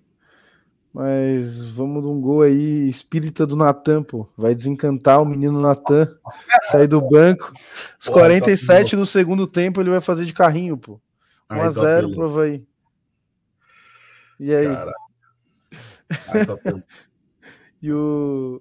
Mais alguns comentários dos amigos aqui. O André Havaiano falando 2x1. É, gol do Kevin do Potker. Mas o Cano, o Cano vai marcar, mas será neutralizado.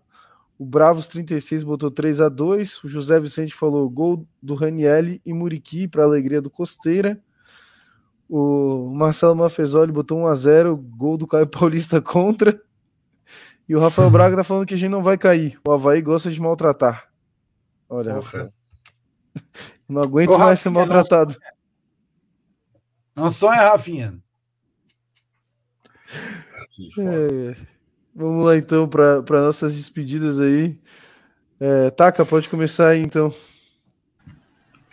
Bom, é, espero que tenhamos um baile, como é que é, da Tati no próximo jogo. Sejamos felizes na ressacada. É, e, bom, vai ter torcida, então estaremos lá. Dê entrevista pra gente. É, se às vezes não quer participar da live, mas deixe sua indignação lá na entrevista, não fala na sua Havaiana, passa aqui no programa também. É, torcer para que o Havaí faça um bom jogo, pelo menos tenha um padrão bem definido, algo assim, mas que saia com a vitória também, né? E vou deixar para o Gregor, que deve ter uma despedida mais calorosa que a minha aí. É, eu querem que eu fale agora? Não, cara, minha despedida eu já falei que eu tinha para falar. Queria mais era agradecer a oportunidade que vocês me deram. É a oportunidade também de dizer aí quem é membro do canal também pode ter essa oportunidade aqui de expressar sua opinião. Daqui a pouco, rapaziada, pode convidar vocês também para para participar. Também queria agradecer um agradecimento especial à torcida Mancha Azul tá aqui representando, sou membro da torcida, tá aqui representando a torcida também é um orgulho para mim. E dizer para o torcedor havaiano que é isso. a gente está aí no clube, nós somos os verdadeiros ídolos do clube, a torcida é o verdadeiro ídolo do clube. Não vamos abandonar esse clube nunca, entendeu? Eu sou havaiano, eu vou morrer havaiano. Então é o seguinte, vamos na ressacada, vamos acreditar se cair para a Série B, a gente vai continuar a torcer pelo Havaí. Não adianta. Tá bom, gente? Espero que vocês tenham gostado aí. Desculpe qualquer coisa.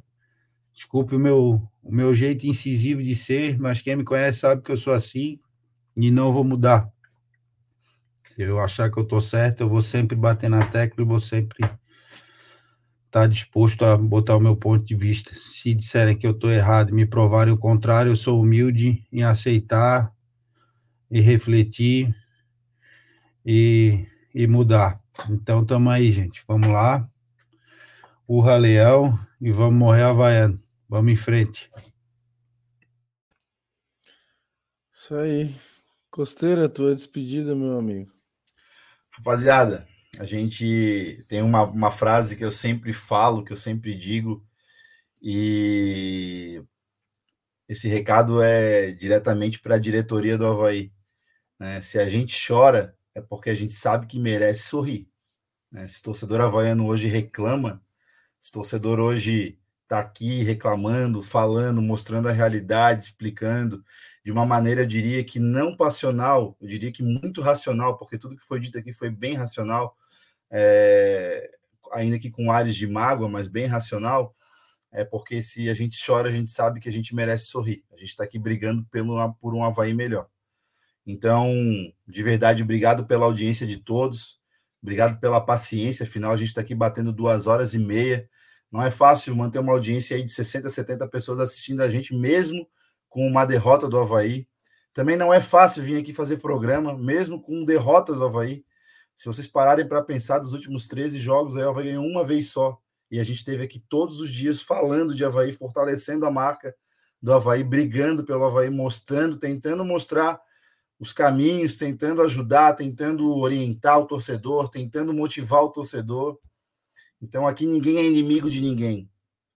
Aqui a gente está, aqui tá todo mundo a favor de uma coisa só, o Havaí Futebol Clube. Então pensem nisso, diretoria, pensa nisso.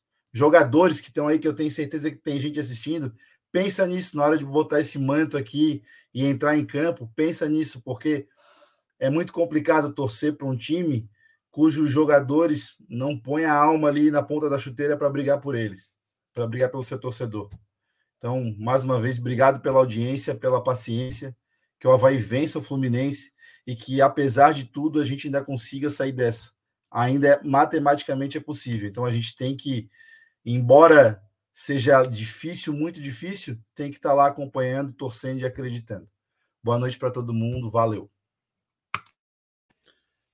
Isso aí, galera. Obrigadão quem acompanhou a gente aí até agora. É, quase duas horas e meia de programa. Também lembrar para vocês darem uma moral lá nas nossas redes sociais, Twitter, Isto é Havaí, é, no Instagram também, Isto é Havaí Podcast.